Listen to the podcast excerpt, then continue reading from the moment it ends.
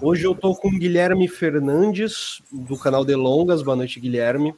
Boa noite, boa noite, pessoal. Hoje o nosso objetivo é justamente falar sobre as manifestações desse domingo, manifestações supostamente a respeito do voto impresso, né? manifestações que defendem o voto impresso, que foram, por sua vez, chamadas, é, foram chamadas pelo Bolsonaro numa live onde ele dizia que é, é ele estimava um milhão de pessoas, né? Mas na verdade a Avenida Paulista teve três quarteirões tomados, o que, enfim, eu não sei dizer quantos números dão, mas assim, a Paulista tem muitos quarteirões. E essas manifestações é muito interessante para introduzir, né? O que, que aconteceu? Nesse domingo teve uma manifestação em que, de certa forma, o, a grande reivindicação seria voltar a ter voto impresso. Uma manifestação bolsonarista, com apoio ao Bolsonaro. Na reportagem do El País a respeito dessa manifestação, não se vê muito bem uma desconfiança a respeito do a respeito da urna eletrônica. O que se vê mais é um apoio ao Bolsonaro. O que se via mais, segundo, segundo a reportagem, era um apoio velado ao, ao Bolsonaro, ao que ele, enfim, achava interessante, né? E junto a isso também uma desconfiança com tudo que está aí, mais ou menos assim, né? Uma desconfiança com tudo que está aí não exatamente uma desconfiança a respeito do, da urna eletrônica. Vale dizer que essa tentativa de voltar com voto impresso, é, na prática, na prática faz parte de um cabo de guerra que existe entre o executivo e, por sua vez, o TSE e, e não só o TSE, né? Mas eu acho que o Superior Tribunal, é, o, o Superior Tribunal Federal, ele ele está nessa nessa tensão também com o executivo Nessas tensões, as lutas são feitas a partir de pequenos movimentos. E apesar de parecer irrelevante o voto impresso, apesar de parecer irrelevante que se deixe o voto impresso, ou seja, apesar de haver a possibilidade do Bolsonaro perder nas eleições com voto impresso, apesar disso, o ponto é voltar com o voto impresso é justamente uma maneira de conseguir, nessa luta, nesse cabo de guerra, trazer um pouco mais para si da força, né? Trazer um pouco mais para si da autoridade na hora de apontar os caminhos, na hora de apontar o destino do país. No fundo, no fundo, voltar ao voto impresso faz parte de uma briga que tem pouco a ver com voto e tem mais a ver com política. E no fundo, no fundo, também é um tipo de briga que tem como uma das funções teria seria é, é, essa briga teria como uma das funções mostrar como que nas últimas eleições o PT ganhou porque roubou, ou seja, nunca era para o PT ter ganho, talvez só nos, nos dois primeiros do Lula, né? É, mas principalmente a partir da derrota do Aécio em 2014 para frente, parte-se do princípio de que as urnas elas estão fraudadas, de que o sistema brasileiro, que é talvez o mais um dos mais seguros do mundo, enfim, elogiado demais, que ele é um sistema que está apto a ser fraudado, enfim. E junto a isso há algumas fake news, né, que aparecem e que o próprio Bolsonaro é um dos responsáveis por, por, por expor. Uma delas é que não é possível que o público consiga ver os votos, saber sobre as quantidades de votos, enfim como se os votos fossem contabilizados numa salinha secreta, nos fundos do TSE, por exemplo.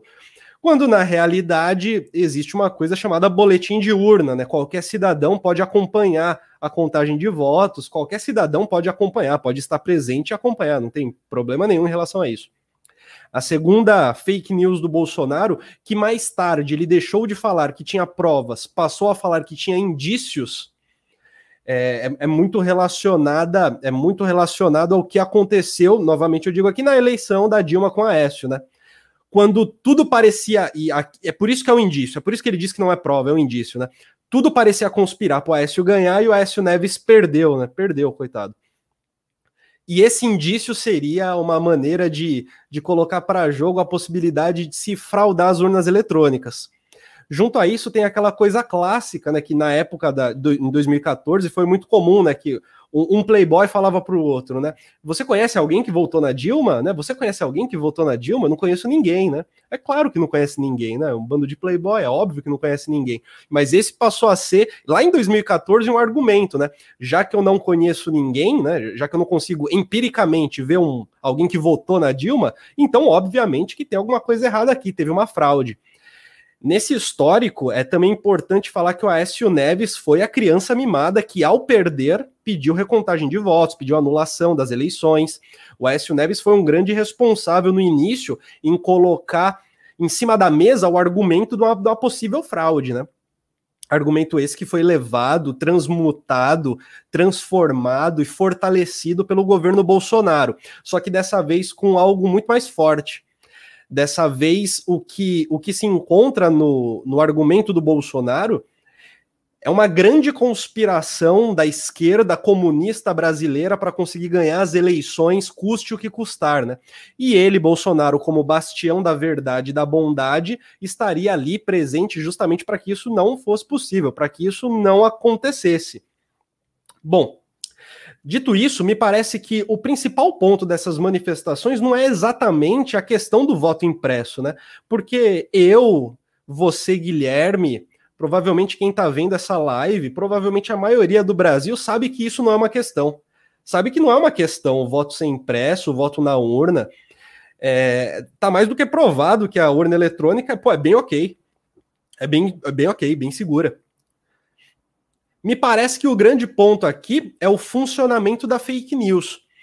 O funcionamento que colabora no cabo de guerra que eu havia falado no início da live, o cabo de guerra entre entre aquilo que é o judiciário e aquilo que é o executivo, entre Bolsonaro e Superior Tribunal Federal, é, entre Bolsonaro e TSE.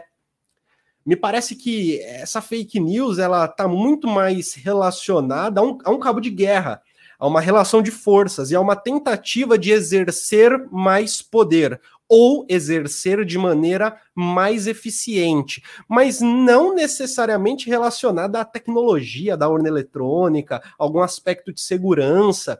Isso vem depois, isso talvez seja muito mais o molho, o molho que pode dar conta de fazer com que a luta tenha um espaço previsível, né? O espaço previsível da fraude das eleições, por exemplo, um espaço que é possível olhar, ver, manipular. É, a partir disso, Guilherme, eu, eu lhe pergunto, primeiro, qual a sua opinião sobre, sobre as manifestações desse domingo? Olha, sobre as manifestações, é, primeira opinião é quase perguntar que manifestações, né? Porque elas foram tão falidas assim, né? Que foram quase inexistentes assim. As manifestações não deram certo, não rolaram. A popularidade do Bolsonaro está ruindo.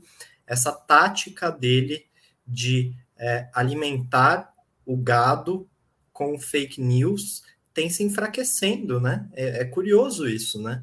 Uh, o gado antes ele se sentia mais satisfeito. Parece que o Bolsonaro uh, viciou o gado em uma espécie de droga e o gado foi ficando tolerante a essa droga ao ponto de uh, precisar de cada vez algo mais rocambolesco para que esse pessoal se uh, vá para as ruas, né, se manifeste. Eu acho que é, isso, essa questão do voto tem muito a ver com isso, na verdade, né? O Bolsonaro ele precisa alimentar o gado com alguma polêmica. E geralmente, quanto mais a polêmica ela tem esse teor de teoria da conspiração, é, esse teor de, dessa do globalismo, essas pautas ideológicas de alt-right, é, mais o gado se sente ali compenetrado, engajado, né? É, então, essa, essa questão do voto agora é mais uma forma de tentar chamar, de manter a militância dele ativa. Eu não acredito nem que seja uma operação de convencimento de outras pessoas, porque eu acho que o Bolsonaro não convence mais ninguém além dessa fatia aí do eleitorado que ele tem, que hoje ronda aí os 20%. Acho que ele não convence mais ninguém além disso. Mas esses 20% que ele convenceu, ele precisa manter ativo, precisa manter atuante, precisa manter um sentido uh, para essa militância, um sentido de atuação dessa militância. Hoje, essa questão do voto. Vamos supor que amanhã seja aprovado, porque de fato, né? Está correndo na Câmara, né, a discussão está correndo, tem uma comissão especial analisando isso, uh, inclusive a Biaquices, né, que é uma bolsonarista analisando isso. Suponhamos que uh, o voto impresso venha a existir, amanhã ou depois ele vai inventar uma outra pauta uh, maluca para jogar aí para sua militância, para manter essa militância ativa, manter essa militância ali, do lado dele, né? Junto com ele. Eu acho que é, que é isso. Muito mais uma operação para manter essa galera ativa. Lógico que não, não há é, essa, essa questão do voto, se o voto é ou não é, um fator, o voto digital é ou não um fator de risco para as eleições. Acredito que nem o Bolsonaro está preocupado com isso, sinceramente. O que ele ele não, não liga para voto, não, não liga para para isso. Que ele quer manter essa militância ativa, ele quer fazer uma cortina de fumaça em torno da impopularidade do governo dele, da situação horrível que o Brasil está, e essa questão do voto veio veio bem a calhar, justamente até porque ele está aí às, às vésperas de uma eleição é, em que ele não está bem nas pesquisas. Né? Perfeito. Eu acho curioso que a, a, tradição de fazer manifestação aos domingos veio com a direita, né? So, sob o argumento de que parar o trânsito é coisa de vagabundo, né? Eu me pergunto se não tem nada mais vagabundo do que você achar que uma manifestação que não precisa parar a cidade, ela de fato tem alguma relevância, né? É, enfim, o fato da manifestação ser ser no domingo, eu acho que já diz muita coisa, né? É um rolê, é um, é um é um, é um prazer, é um, uma brincadeira, um, um lazer, não é um prazer, é um lazer. Enfim. É, Guilherme, eu vou trazer aqui para nossa conversa o Leonardo Guimarães. Está comentando aqui, boa noite. Boa noite, Leonardo, tudo bom com você? Um dos problemas do voto impresso é que as pessoas poderiam ser coagidas, ele diz. As empresas poderiam pedir o comprovante de votação, é, visando saber em quem os, os funcionários votaram, enfim, voltaríamos ao voto de cabresto. É, isso, isso eu gostaria de comentar um pouco sobre essa vontade. Pergunta. O que é um problema efetivamente do que seria o voto impresso. Na verdade, a proposta ela seria de duas votações. A pessoa vota, tem o seu voto computado na urna eletrônica, imprimiria aquilo ali, né, conforme está no projeto que está correndo na Câmara. Aquele comprovante ela depositaria numa urna para caso houvesse, enfim, uma necessidade de auditoria ou coisa assim. O que me preocupa em relação a, a isso é, é, o seguinte: se você tem é, duas hipóteses de você computar a votação, ora, como que você vai controlar milhões e milhões de brasileiros que a pessoa não compute a votação ali, ali, na urna eletrônica e não saia com esse papelzinho sem depositar na urna física para justificar a sua votação para um miliciano, para um coronel, para não sei quem, né?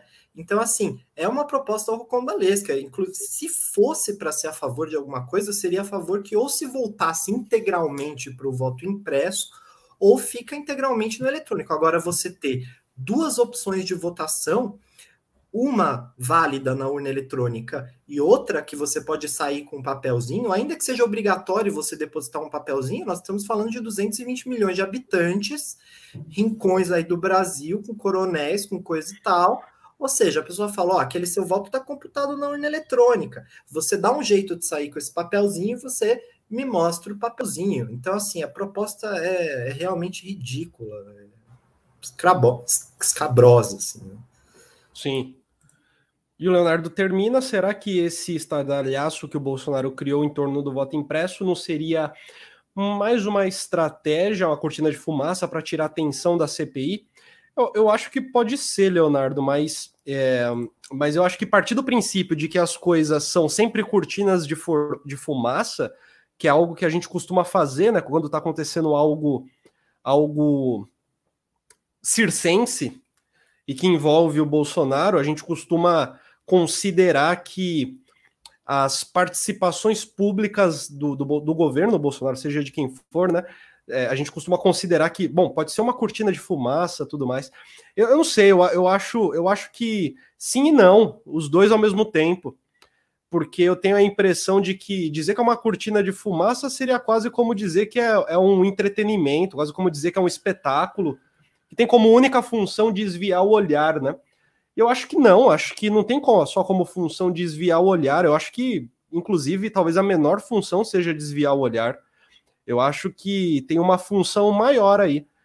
E eu sinto que essa função maior, como o Guilherme disse, é fazer com que a, a porcentagem que a ferro e fogo apoia Bolsonaro permaneça com ele, seja munida de desconfianças, seja munida de argumentos, e ao mesmo tempo fazer com que não só ela seja munida de desconfianças e argumentos, mas também seja munida do seu alvo, né? Daquele que é necessário combater, daquilo que é necessário combater, daquilo que é necessário ser contra, daquilo que é necessário se manifestar contra.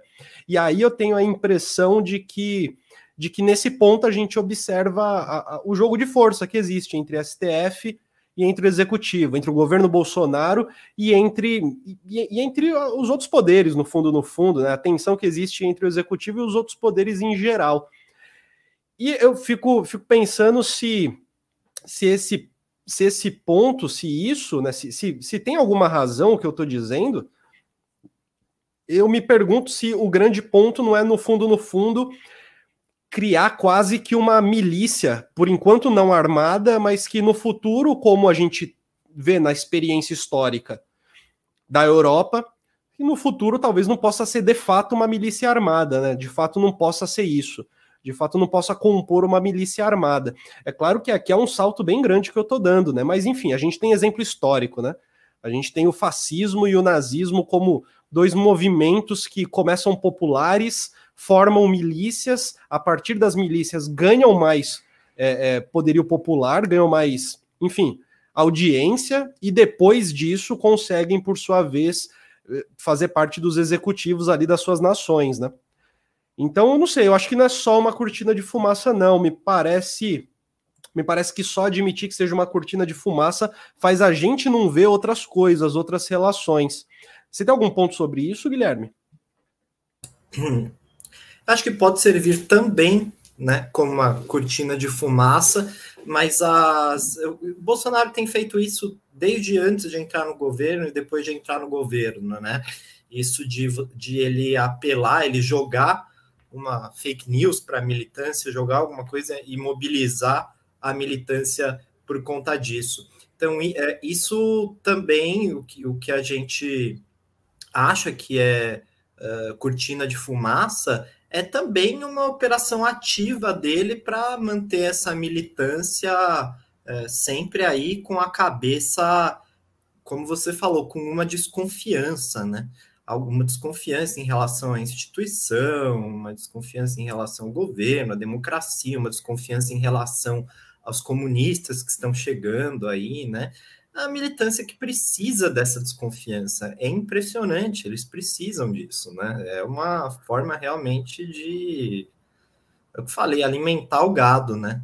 E ele ele quer, ele não quer perder, ele não quer perder esses 20% que ele já tem, sabe que não vai ganhar e quer manter essa galera aí do lado dele a todo custo. Para mim tem um ponto legal aqui, em uma das leituras comentadas anteriores, eu li um artigo, é, é, fiz a live lendo um artigo onde a autora, eu não lembro, infelizmente, eu não lembro o nome da autora, depois eu posso colocar na descrição, não tem problema nenhum, o PDF do artigo mesmo, inclusive, onde a autora ela abordava o negacionismo. É, era uma fase que eu estava procurando estava procurando abordagens a respeito da pandemia que fossem Foucaultianas e que utilizassem a arqueologia do saber como procedimento, né? Procedimento para operar ali as noções. E essa pessoa especificamente, ela ela usou o Foucault para uma dada coisa, mas o que mais me foi legal no artigo foi a parte que ela não usou Foucault, que é na hora que ela falou sobre o negacionismo. Porque apesar de não ter usado Foucault, a descrição que ela fez pode ser olhada com um olhar Foucaultiano tranquilamente. Foi uma descrição que colocou colocou os caracteres que Foucault gostaria de ver para poder tirar uma conclusão, né? E, e nessa, nessa análise, o que a autora fez foi separar dois tipos de negacionismos. Um negacionismo que ele está relacionado a uma situação material que é tão difícil a ponto de te obrigar a negar, ou seja, eu preciso trabalhar, eu tenho que pegar o trem lotado para ir trabalhar. E assim, se eu vou com a consciência de que eu posso pegar uma doença e morrer, talvez eu não consiga viver direito, né? Talvez eu não consiga passar o meu dia saudável. E aí seria um negacionismo que tem a ver com, com, a, com a sua condição material. E é explicado por ela a partir da psicanálise, enfim. E ela vai usar a psicanálise para poder traçar esse, essa negação. E um outro negacionismo, que é o negacionismo que envolve a produção, né? Produção. O negacionismo da produção, segundo a autora, é aquele que é feito pela empresa, que é feito, por exemplo, pelo gabinete do ódio, aquele que é feito por empresas que têm inteligência, que trabalham com é, business intelligence de tal maneira que conseguem entender cada, cada comportamento seu e te entregar a notícia falsa perfeita para que você acredite, por exemplo, né? E seria essa divisão que ela faz né, entre o negacionismo, onde você tem um certo maquiavelismo e intencionalidade, e um negacionismo onde você tem o, a, o, a, o puro vitimismo, né? A, a, vítima, a vítima por, por completo.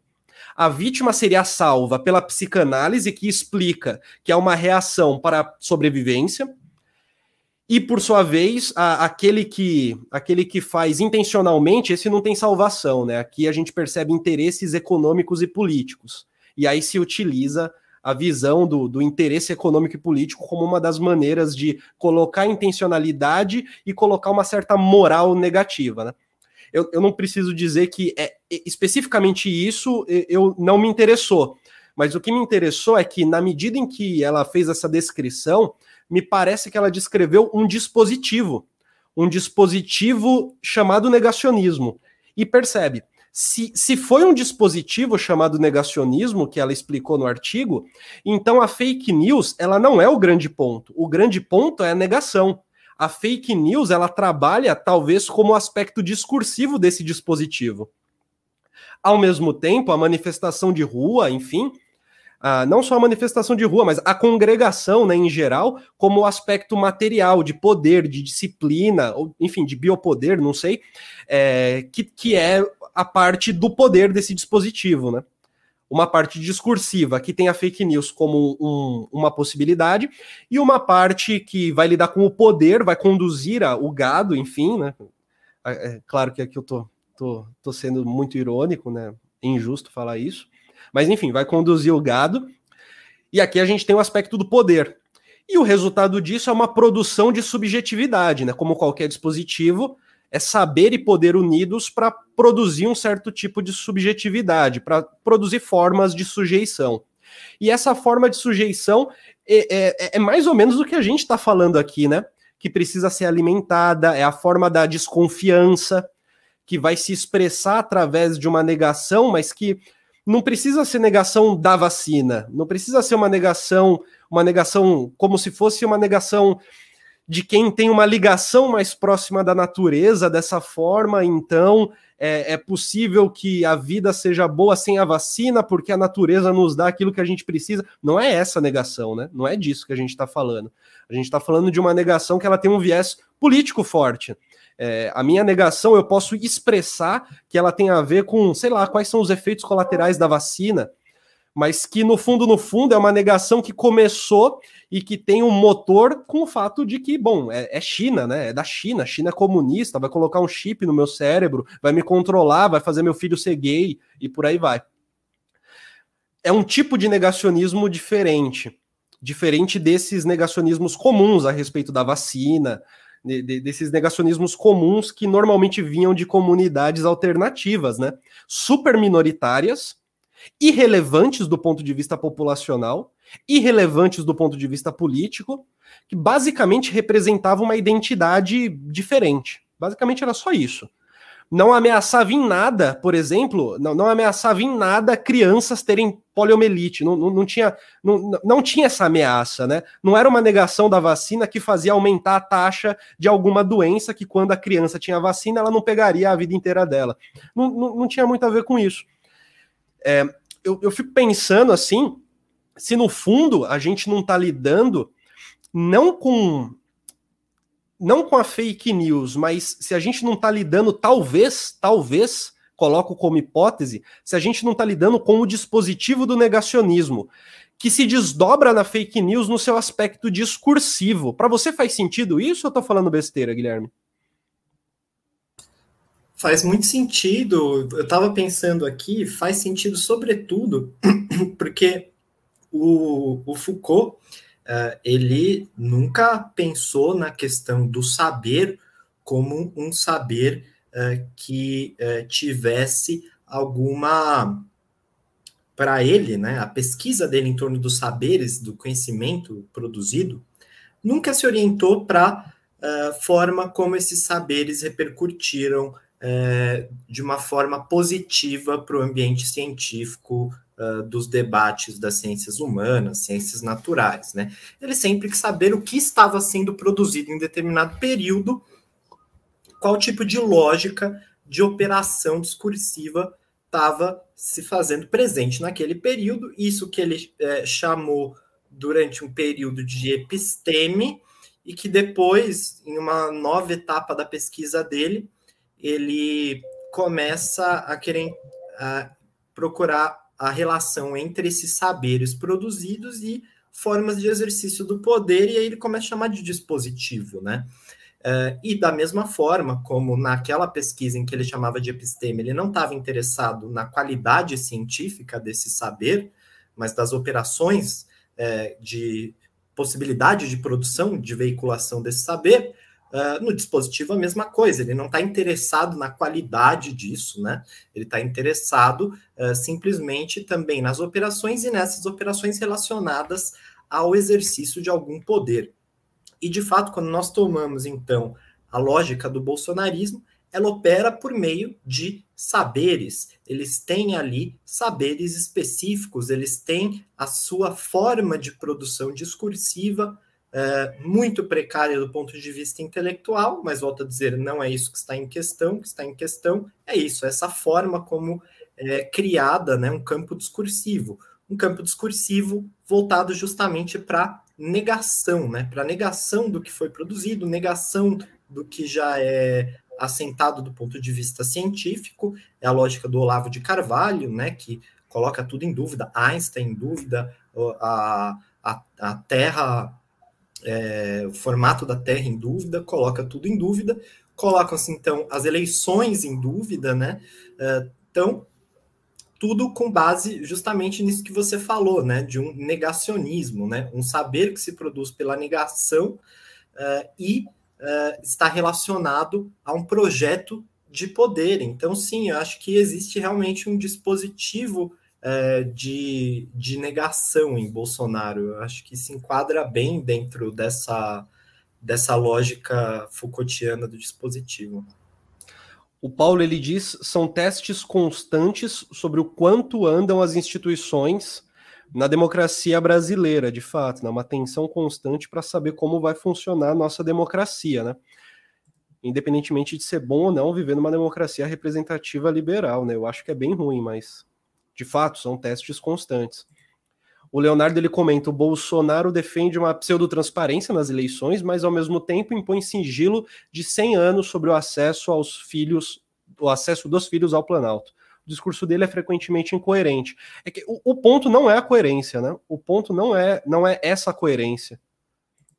E aí entra o ponto principal aqui. Ó. Bolsonari... Os bolsonaristas não acreditam no voto eletrônico, mas nas fake news veiculadas virtualmente eles acreditam. Por quê? As fake news veiculadas virtualmente, elas se opõem ao jornal, elas se opõem ao jornal televisivo, ao jornal de papel, né? Ao, ao jornal, ao que a gente conhece por jornal, pelo trabalho de jornalismo. Se nega o fato jornalístico se nega ao fato jornalístico. Há um trabalho onde primeiro se nega e depois se produz. Se nega o fato jornalístico e se produz notícia através de grupos de WhatsApp, através de redes sociais, principalmente, né?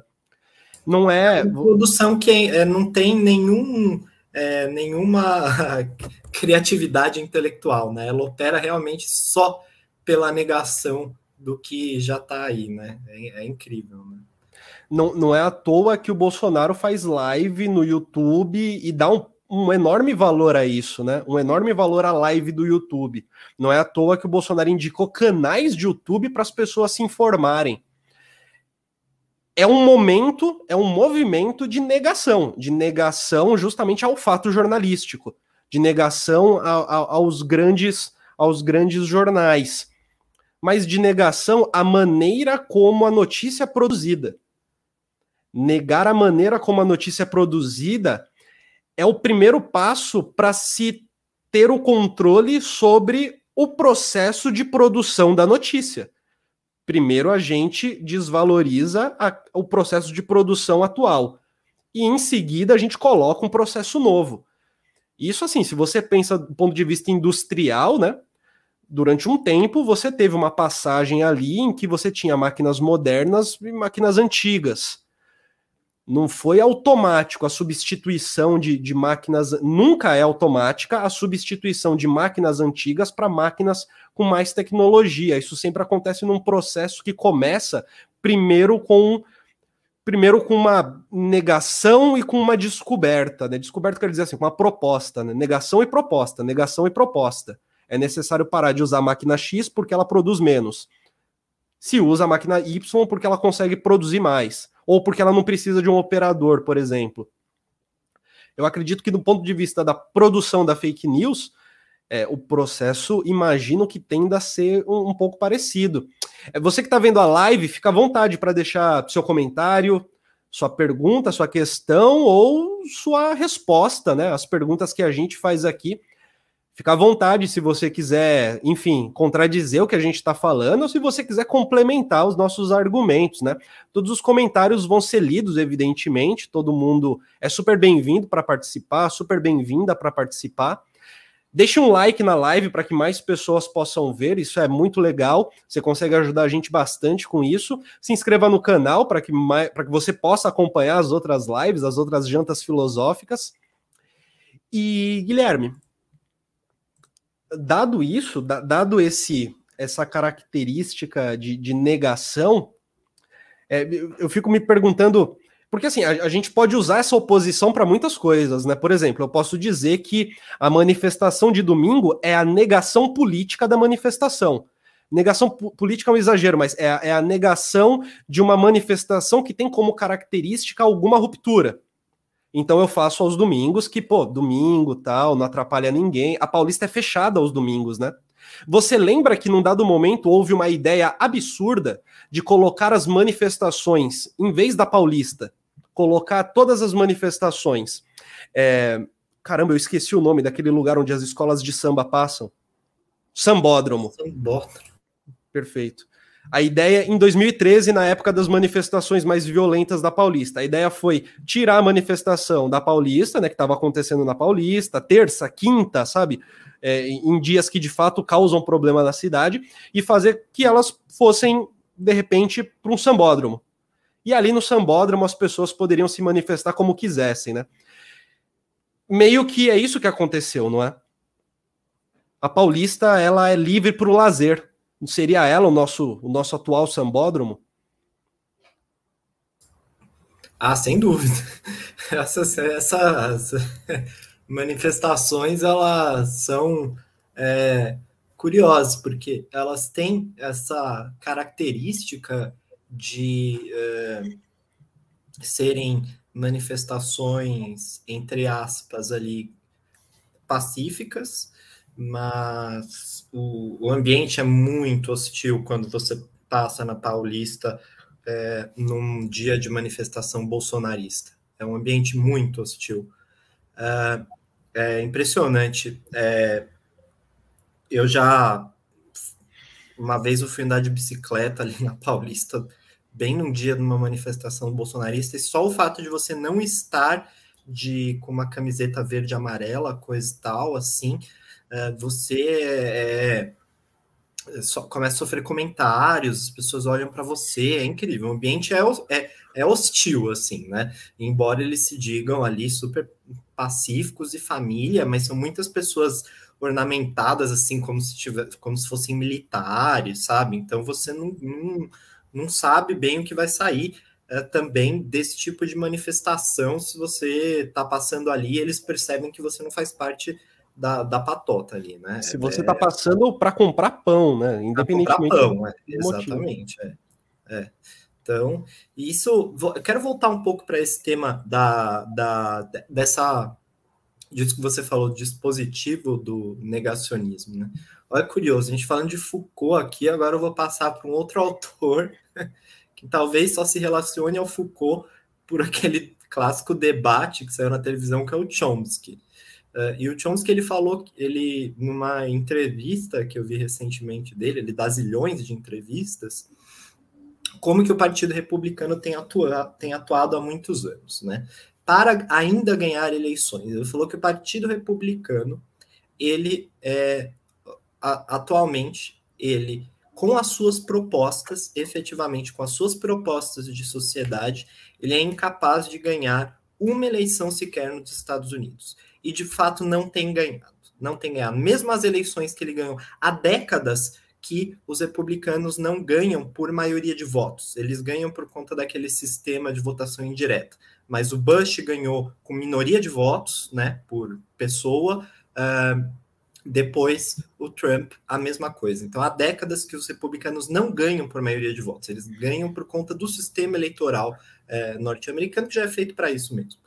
E uh, o, o, o, que o Chomsky falou, os republicanos, a única chance que eles têm de ganhar uma eleição é apelando para pautas ideológicas absurdas, né? Pautas sobre gênero, pautas sobre conflitos é, raciais, pautas sobre conflitos com é, imigrantes. Os republicanos eles se apresentam com essas pautas porque essa é a única maneira. Se eles se apresentassem falando, olha, o nosso projeto é nosso projeto aqui para vocês, né? Não termos um sistema uh, de saúde universal, o nosso projeto é cortarmos qualquer forma de assistência social. Se eles se apresentarem com o projeto que eles efetivamente têm, uh, eles não têm uh, nenhuma chance eleitoral, como de fato eles já não vêm, vêm tido muita chance eleitoral nos últimos anos. então, eles usam de fato esse discurso negacionista porque é isso que alimenta o eleitorado deles, né? É isso que convence o eleitorado deles. E vejam, se o Bolsonaro também se apresentasse com as pautas que ele está efetivamente falando, que está efetivamente fazendo, uh, ele também não ganharia. Ele também não ganharia eleição, né? Se ele apresentasse ali, qual, qual que é o projeto dele, né? Qual que é o, que é o projeto dele de, de, de enfim, de cidadania? Acabar com o gaysismo. É, exato. Ele, então ele, ele se alimenta disso. É isso que faz, é esse negacionismo que uh, faz. Ele percebeu, uh, evidentemente, essa lógica da esquerda estadunidense, da, da, da, da esquerda, da direita estado, estadunidense, dessa alt-right, uh, percebeu essa lógica e está indo por esse caminho, né? Porque não, não, não se ganha, não se ganha uma eleição mostrando pura e simplesmente que você é, tá ali, ó, tô com os banqueiros, tô com, eu fecho com os banqueiros, eu fecho para tomar os seus direitos, eu fecho com isso. Se apresentar isso claramente, não, não, não vai rolar. Uh, então, tanto os republicanos quanto o bolsonarismo, que se, se inspira muito nessa lógica, usam esse, esse dispositivo. Agora eu gostei, agora eu vou usar esse dispositivo aí do negacionismo como uma forma de se manter é, minimamente é, enfim, vivo no cenário eleitoral. Né? Eu acho que para esse papo do dispositivo, o trabalho da Rosana Pinheiro Machado, onde ela descreveu os diferentes bolsonaristas, né, possa ser interessante para a gente até entender como que se concretiza na produção de subjetividade. É claro que no trabalho no trabalho da Rosana da Rosana Pinheiro Machado, o que ela fez foi se, se, eu não me engano, a primeira publicação foi 14, 15, ou a pesquisa foi em 14, 15, algo, algo nesse sentido. E não, desculpa, eu tô falando errado aqui. Tô falando errado. A pesquisa foi feita em 2018, se eu não me engano. E ela encontrou diversos tipos de bolsonaristas, ela encontrou muitos relacionados à ideologia, né, a esses pontos que são mais famosos. Encontrou alguns que se relacionavam mais com, por exemplo, desemprego aumentou, talvez ele possa resolver isso. Ou seja, a ligação não é tão não é tão forte com, com a ideia do Bolsonaro, mas é mais forte com, de fato, a situação material tá ruim, né? E parecer ter uma solução com o Bolsonaro, enfim. É claro que eu imagino que se fosse para refazer essa pesquisa, talvez indo numa manifestação hoje, se teria menos tipos de bolsonaristas, né? Talvez grande parte dos tipos que ela encontrou, talvez grande parte já se frustrou, né? Talvez grande parte já se frustrou demais, demais. E talvez esses 20, 30% que permanecem sejam justamente aquele momento depois que você apara as arestas e sobra aquilo que é que é mais essência, mais suco mesmo, suco de bolsonarismo. Tá, talvez seja isso que a gente encontrasse hoje. Talvez a gente possa, num dado momento, também falar sobre esse trabalho da Rosana Pinheiro Machado, se você topar no futuro próximo. A gente só precisaria primeiro debulhar ele um pouquinho, né? Porque, enfim, não é um trabalho curto. Mas seria possível levar essa ideia adiante e a gente tentar conduzir isso dando concretude a esse dispositivo da negação, né? Eu acho que, por exemplo, seria possível numa janta próxima a gente trazer alguns pontos sobre a negação, colocando a negação ali no seu aspecto do saber, numa outra, colocando a negação no seu aspecto do poder e terminar já com um tempo dado, né, já depois de um tempo tendo rolado, terminar com o trabalho da Rosana da Rosana Pinheiro Machado, justamente para, tipo, é essa subjetividade que é produzida, né? Esse trabalho da Rosana Pinheiro Machado, inclusive, eu vou deixar o link na descrição, é, junto com o primeiro artigo que eu falei, que fazia a divisão entre o negacionismo mais intencional e o negacionismo mais da vítima, né? Para que todos vocês possam, todos e todas, possam ter acesso. É, eu, vou, eu vou seguir com, as, com os comentários, tudo bem, Guilherme? Paulo Henrique ele diz: o negacionismo é a grande chave para esse governo, pois a radicalização necessita de motivos mesmo toscos para suas ações. De fato, né? Acho que o, ponto aqui é que não é um motivo tosco, é tosco para a gente, né? Eu acho que para a pessoa que está de fato incluída nesse submundo aí do bolsonarismo, não é tosco, é legítimo, é muito legítimo. E essa legitimidade é importante reconhecer que ela existe. É importante reconhecer que ela existe, porque ela não é meramente fabricada, né? Seria ingenuidade nossa achar que o dispositivo do negacionismo, caso ele exista, eu vou começar a lidar como, como se ele de fato existisse aqui. É, ele existindo, enfim, que o dispositivo do negacionismo ele criaria sujeitos perfeitos, né, 100% negacionistas. Todo mundo assim, a, a, pessoa concreta, ela é vários sujeitos, né, em momentos diferentes e no mesmo momento, ela ocupa essa esse espaço de sujeito em diversos discursos, enfim. A pessoa concreta é muito mais do que o sujeito do discurso, né? Ela é, ela é a acumulação de vários sujeitos de discursos diferentes, apesar de ser um sujeito do discurso. E eu fico com, com essa coisa de que não é tosco, existe algo ali que está afetando, existe algo que está afetando. No exemplo da Rosana Pinheiro Machado, tinha gente que perdeu emprego na, no, no, segundo governo Dilma. E o que estava afetando essa pessoa era de fato esse é, essa pessoa, assim, eu não quero lidar com indivíduos também, né? Eu não tô afim de lidar com indivíduos. Mas eu quero dizer, o que afeta quem perde o emprego é a falta de emprego e a necessidade de encontrar uma solução para isso. É, é óbvio, isso está afetando de alguma maneira. E as soluções possíveis, aí sim, são várias, e estando nesse submundo específico, Aí vai, vai envolver, por exemplo, você ter um governo moral, um governo que acaba com o gaysismo e que favorece a, a, a, a, constituição do homem de família, homem de família que perdeu emprego, mas que vai voltar a ter, justamente porque nesse governo ele vai voltar a ser o chefe de família. E por aí vai. É, fica à vontade se você quiser intervir, Guilherme. Eu vou colocando os outros comentários. O Leonardo, ele havia dito anteriormente, ele gostaria de saber de você se a noção de dispositivo é, se poderia ser intercambiada com episteme, prática discursiva, e ele termina a pergunta com eu faço ela com base na ressignificação que Foucault faz de episteme, ou seja, episteme, prática discursiva, termina com dispositivo. Né? O que ele está falando no fundo é o texto em que o Foucault diz que a episteme é um dispositivo discursivo, né? Você gostaria de, de responder? O, o, ah, o, eu acho que o, o, o, que o Foucault ele, é, ele usou o termo episteme durante um tempo significativo da carreira intelectual dele, uh, e eu acho que ele é, posteriormente ele é, começou a trabalhar com outro termo, que é o dispositivo.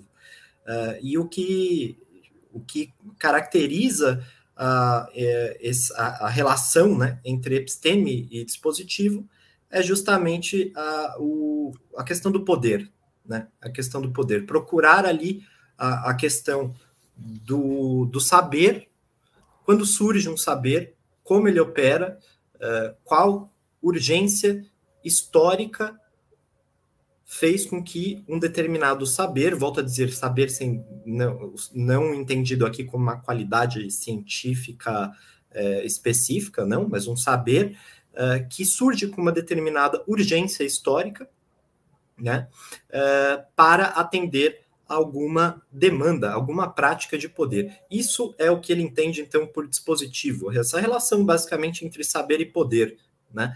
Uh, e eu acho que é, tá, tá, vai um pouco por esse caminho. A gente não, não pode entender a questão do dispositivo sem pensar uh, na, na questão do poder, e sem pensar nessa questão dessa relação entre saber e poder. É por isso que o, o, o Foucault ele fala que é isso. O dispositivo ele surge uh, com, com demandas históricas, né?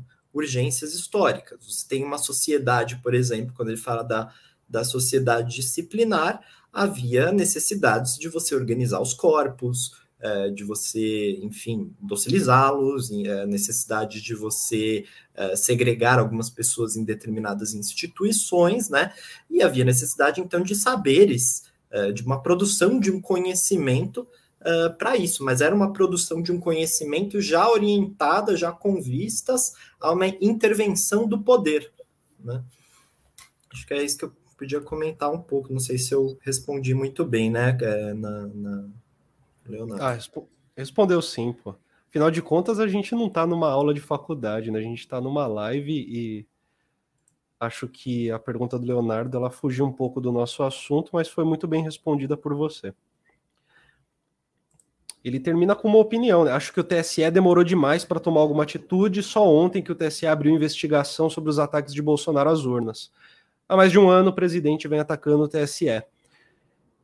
Eu, eu acho que esse tipo de situação. Eu não lembro desse tipo de situação acontecer nos últimos, sei lá, 30 anos, né? No período democrático aí brasileiro, depois da ditadura. Acho que o TSE não sabia muito bem o que fazer, na verdade.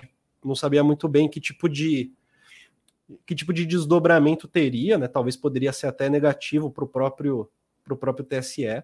Talvez poderia ser negativo, no fundo, no fundo, para o poder judiciário, né? Dependendo do tipo de atitude que fosse tomada. Sempre um, sempre um cabo de guerra, né? Sempre, sempre um conjunto de relações que envolve, envolve ter uma estratégia, ter uma, ter uma estratégia para vitória, né?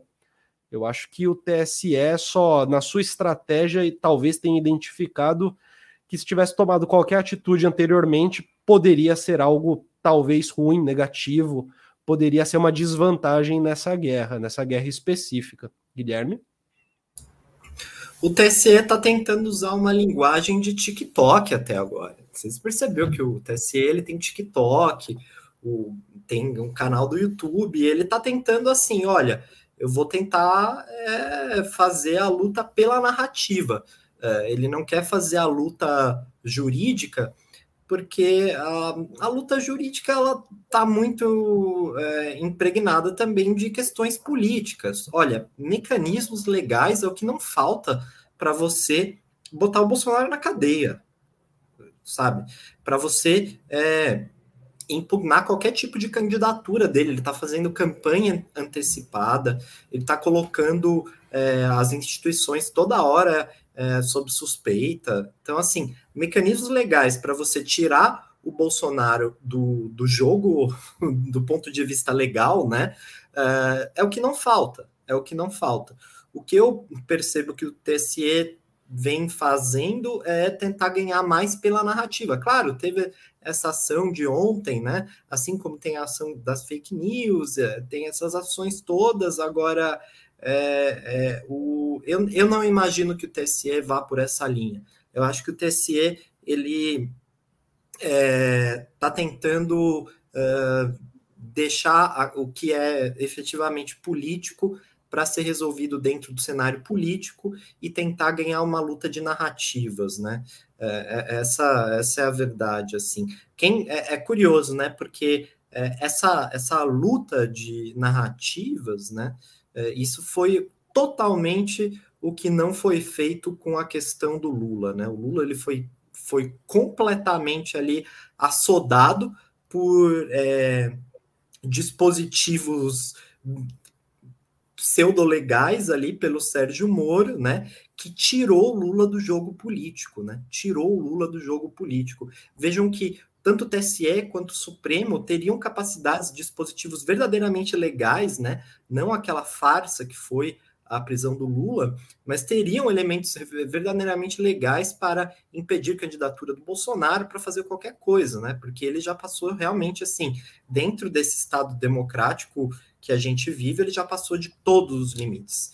Todos os limites. É, é, existem algumas é, é questões aqui no Brasil é, que, infelizmente, não são resolvidas por essa via legal, por conta de uma precariedade histórica aqui do Brasil. Vejam o que aconteceu com aquele general do Uruguai uh, que se manifestou contra uma medida do governo. Ele foi preso.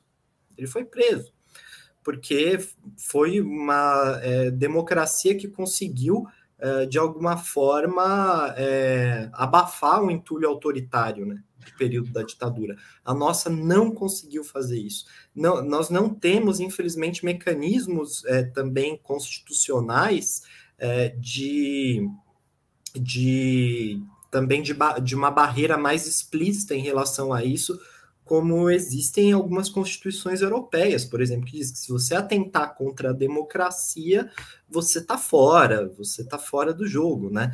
Então a nossa nossa constituição também não tem nenhum dispositivo legal específico para isso. Uh, e o então o que a gente tenta fazer, o que o TSE também está tentando fazer é isso, ganhar pela narrativa, né? Eu vi hoje um vídeo do Barroso em francês, ele está lendo assim em francês, né? O Barroso que é o presidente do TSE, ele está lendo em francês, assim, falando, falando em, discursando em francês sobre a, é, enfim, a, a, lisura do processo eleitoral brasileiro. É, ou seja, ele está tentando fazer com que a narrativa dele até, inclusive, saia para fora do Brasil, né? Eu acho interessante, honestamente, do ponto de vista da, do, da, da tática que você tem que usar, eu, eu, acho interessante até o TSE tentar fazer, tentar fazer isso, né? Já que não tem uma força ali para tentar impedi-lo de outra forma, vai pela luta de narrativa. Né? Sim, perfeito. Maravilha. Guilherme, eu vou eu vou colocar um participante novo aqui para gente. Olá, Vinícius, tudo bom? Tudo bem, tudo bem, Vinícius, tudo bem, Guilherme, todo mundo que está assistindo. Boa noite, Vinícius. Boa noite, Vinícius. Acho que eu começo perguntando para você, o que, que você achou de domingo? Olha, é... eu acho que tem uma discussão aí, eu não sei estou chegando atrasado aqui na, na conversa, mas eu, eu tenho uma, uma percepção de que é fundamental falar da. Eu não sei se a palavra correta é, é, é fluxo, é. Lá, pensei até numa dialética, assim, né? Mas como é que as coisas acontecem no mundo online, no mundo offline, elas vão para online e depois elas voltam para o offline, né? Então eu acho que o que está acontecendo agora, principalmente com essa história do, do voto impresso e as pessoas indo para as ruas, mas assim, pessoas muito específicas, né? É, indo para as ruas, me parece assim é, algo que a gente ainda precisa compreender melhor de como as coisas acontecem no mundo offline, ou seja, o presidente vai é, fala que a gente não tem um sistema eleitoral confiável. Isso, é, isso chega no mundo online, um, um grupo grande do online filtra essa informação, começa a, a, a bater nessa informação, né? E aí ela volta para o offline como esses protestos, é, que não tem a mesma não tem a mesma capacidade, né? Não tem a mesma tem o mesmo volume, é, mas você tem uma narrativa que era para estar tá, uh, fechada em grupos restritos ali e que ao fazer todo esse fluxo é, ganha uma relevância maior do que teria, né? Assim, as redes sociais, a, o mundo online acaba potencializando essas narrativas e mais do que potencializando no mundo online, coloca isso de volta, devolve isso para o offline, né? E aí são essas pessoas que a gente vê aí, que, que transcendem só a discussão da internet. Agora, até onde isso vai é a grande questão, né? Tem uma coisa legal, não tem nada a ver com o assunto, mas vai me ajudar a falar sobre o assunto. É, há poucos dias, um humorista chamado Murilo Couto fez uma piada sobre ciclistas. Daí ele disse que quando o ciclista está andando na rua, é, é, algo do, a piada era: se o ciclista está andando, tem que atropelar mesmo, sabe? O cara está atrapalhando o trânsito. Aí isso foi, é, vale dizer aqui, né? O gênero é humor, né? O gênero é humor. Portanto, o absurdo revela o inverso. Se é da hora matar ciclista, o ponto da piada é justamente que, porra, é um absurdo matar ciclista andando na rua, né?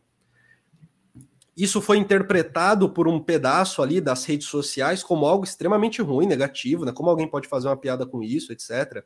Teve uma associação de ciclistas que fez uma nota de repúdio. Isso é um bagulho ridículo, assim, ridículo, ridículo. Associação de ciclistas tal. É, quantas pessoas fazem parte dessa associação? Qual é a representação? Enfim, é, algo de pouca relevância. Mas pouca relevância pouca relevância no teatro que ele faz show, pouca relevância no bar que ele se apresenta, pouca relevância quando ele sai da casa dele e anda na rua. Mas que pareceu ter muita relevância no Twitter, né? Que é talvez o lugar que menos faz diferença na nossa vida, no nosso dia a dia, né? Será que algo assim também não. Será que a função da manifestação não é alimentar a rede social em vez do contrário? Quer seguir, Vinícius? É, então, essa me parece uma discussão legítima de se fazer, é, porque esses fluxos, essa, não, sei se, nem, não sei nem se chegaremos a uma resposta aqui, mas é um debate muito bacana de se fazer, assim, é, em, em, que o que acontece primeiro, assim, e onde isso começa, é, porque a gente poderia pensar pelo, a gente poderia estipular esse fluxo de outra forma e ela também seria uma resposta possível, né? De que a demanda do voto impresso, ou mesmo as narrativas assim, bolsonaristas, acho que a que está mais em voga agora é o voto impresso, então talvez seja mais relevante falar dela, né? Essa seja uma narrativa que surja nas bolhas, nas bolhas de apoiadores do Bolsonaro, nas bolhas desse fenômeno social chamado bolsonarismo. Surge ali, é, e aí vai para o offline, né? Porque o, o Bolsonaro precisa manter a sua base é, mobilizada, precisa manter aquela base ativa o tempo todo. É, e aí, quando ele fala, isso ganha um fôlego, né? Isso ganha um, ganha um outro lugar, porque ele tem um, ele tem um cargo, né? o principal cargo de governo do país. E, e aí, então, volta para o. Pode ser até que fique ali no offline já quando acontecem esses protestos, né? É, Agora, eu estava conversando recentemente com um amigo meu e ele me falou uma coisa, um argumento que eu ainda não tive, acho que tempo ou coragem de parar e refletir sobre. Que ele fala que uh, ele estava tava me dizendo que nós que compramos essas narrativas, nós, nós atuamos como um ateu. e não como agnóstico, porque o ateu ele reconhece a existência de Deus, mas ele a nega. E o agnóstico simplesmente nega. Então, o que ele tá dizendo, o, que, o, que, o argumento dele é o seguinte: quando o, o, Bolsonaro vai e fala que o voto tem que ser impresso porque a urna não é confiável, e nós compramos esse discurso, é como se a gente tornasse o, o argumento dele possível. De cara, ah, vamos, então vamos discutir isso. Vamos discutir então se é se é confiável ou não.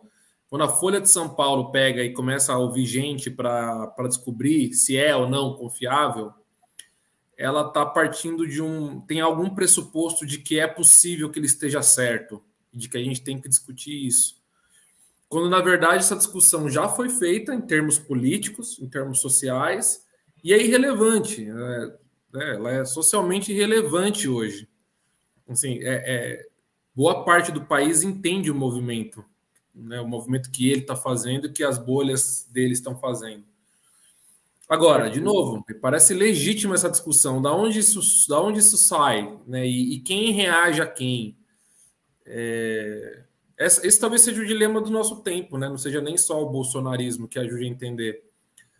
O próprio fenômeno do Trump nos Estados Unidos, Vitor Orbán na Hungria, é, e acho que é assim, tem um sociólogo francês famoso, né, o Dominique Vouton, que tem aquele livro Informar não é comunicar. E apesar de ter virado um pouco um, um sociólogo famoso, que a gente já desconfia, eu sei que o Vinícius desconfia, pelo menos. é, eu acho bom o argumento dele, né, de que nós chegamos num momento em que você tem muita informação e pouca comunicação. E pior do que isso, a informação ela se tornou assim um produto de larga escala, mas também de nicho. Então você tem como informar diversas pessoas de acordo com o que elas querem ser informadas. Então as bolhas bolsonaristas são abastecidas por informações que abastecem aquelas opiniões, aquelas percepções. Mas você também tem gente produzindo informação é, para as outras bolhas, que sejam as, as, bolhas petistas, que sejam as, enfim, as outras, todos nós estamos nessas bolhas informacionais, né? E te, nós temos abastecimento de informações para todas elas. É, mas falta comunicação, que seria todo mundo tá né, tendo acesso ao contraditório, tendo acesso ao diferente, é, que produz algum senso crítico, né? Isso é Habermas, né? Isso é Habermas, inclusive, é, isso é Habermas também. É que o Vuitton ele tem essa coisa da, da produção da informação, né? Ele trabalha Sim. muito, ele é um ele, ele é muito lido nas, na, nos cursos de jornalismo por, por pelo esse argumento da produção da informação ser tão ser cada vez mais mais escalar, mas cada vez mais de nicho, é uma mercadoria de nicho, né? Perfeito. O Paulo ele coloca um ponto aqui: poderá Bolsonaro levar essa narrativa à frente por quanto tempo? Acredito que seus argumentos são sólidos como uma casca de ovo eu não sei, gente. Eu, eu, eu, eu ainda, é, ao longo da live, Vinícius, para te inteirar aqui, a gente passou por diversos momentos em que o ponto era, né? Ah, o, o argumento do Bolsonaro é tosco, o argumento do Bolsonaro é ruim, o gado segue o Bolsonaro, é, e, e, e, agora são sólidos como uma casca de ovo, né? Eu, eu mantenho a posição de que ser um argumento fraco é, é pra gente que tá num lugar oposto dessa batalha. Para aqueles que de fato estão se ligando, que estão sendo constituídos por esse dispositivo de negacionismo, o argumento é forte. E o argumento não depende de um. Eu, eu acho que ele não depende de uma coerência científica positiva. Eu acho que depende de uma coerência interna assim como assim como os nossos, né? Os nossos também não dependem de uma coerência científica positiva, dependem de uma coerência interna, no fundo, no fundo, né? É, eu não sei, é, é, eu, eu sou leitor de Marx e carrego Marx comigo mais do que Foucault até. E Marx não tem uma ciência positiva. A dialética ela já vai no caminho contrário ao que seria o, um viés positivo da coisa, né? Então, meio que aqui já seria um visto sob uma ótica positiva, científica, tradicional, uma sociologia marxista, ela também, ela tem argumentos que são sólidos como a casca de um ovo, né? E acho que o, eu acredito que o, o ponto ele tá, tá antes, tá, tá num passo anterior. Você é, gostaria de comentar isso, Guilherme? Eu acho que, é, bom, efetivamente, se, se a gente pensar é, do ponto de vista de uma, de uma lógica, é evidente que o argumento do Bolsonaro ele não, não faz sentido mesmo aqui. Uh, e eu, eu não vou ser relativista também ao ponto de falar que uh, ah, dependendo do ponto de vista, o argumento do Bolsonaro faz sentido. Não, ele não faz sentido, mesmo, mesmo.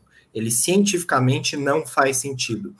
A, a questão é saber se ele é frágil, ou seja, se ele não prospera. E nesse sentido, sim, apesar dele não fazer sentido, não ter nenhum rigor científico, ele prospera, ele vai adiante, ele ganha eleições assim como os republicanos também ganham eleições nos Estados Unidos é, com bases frágeis do argumento, né? Argumentos economicamente frágeis, sobre qualquer aspecto que você quer pensar de, de, uma racionalidade é, bem delineada, é frágil, é frágil, né?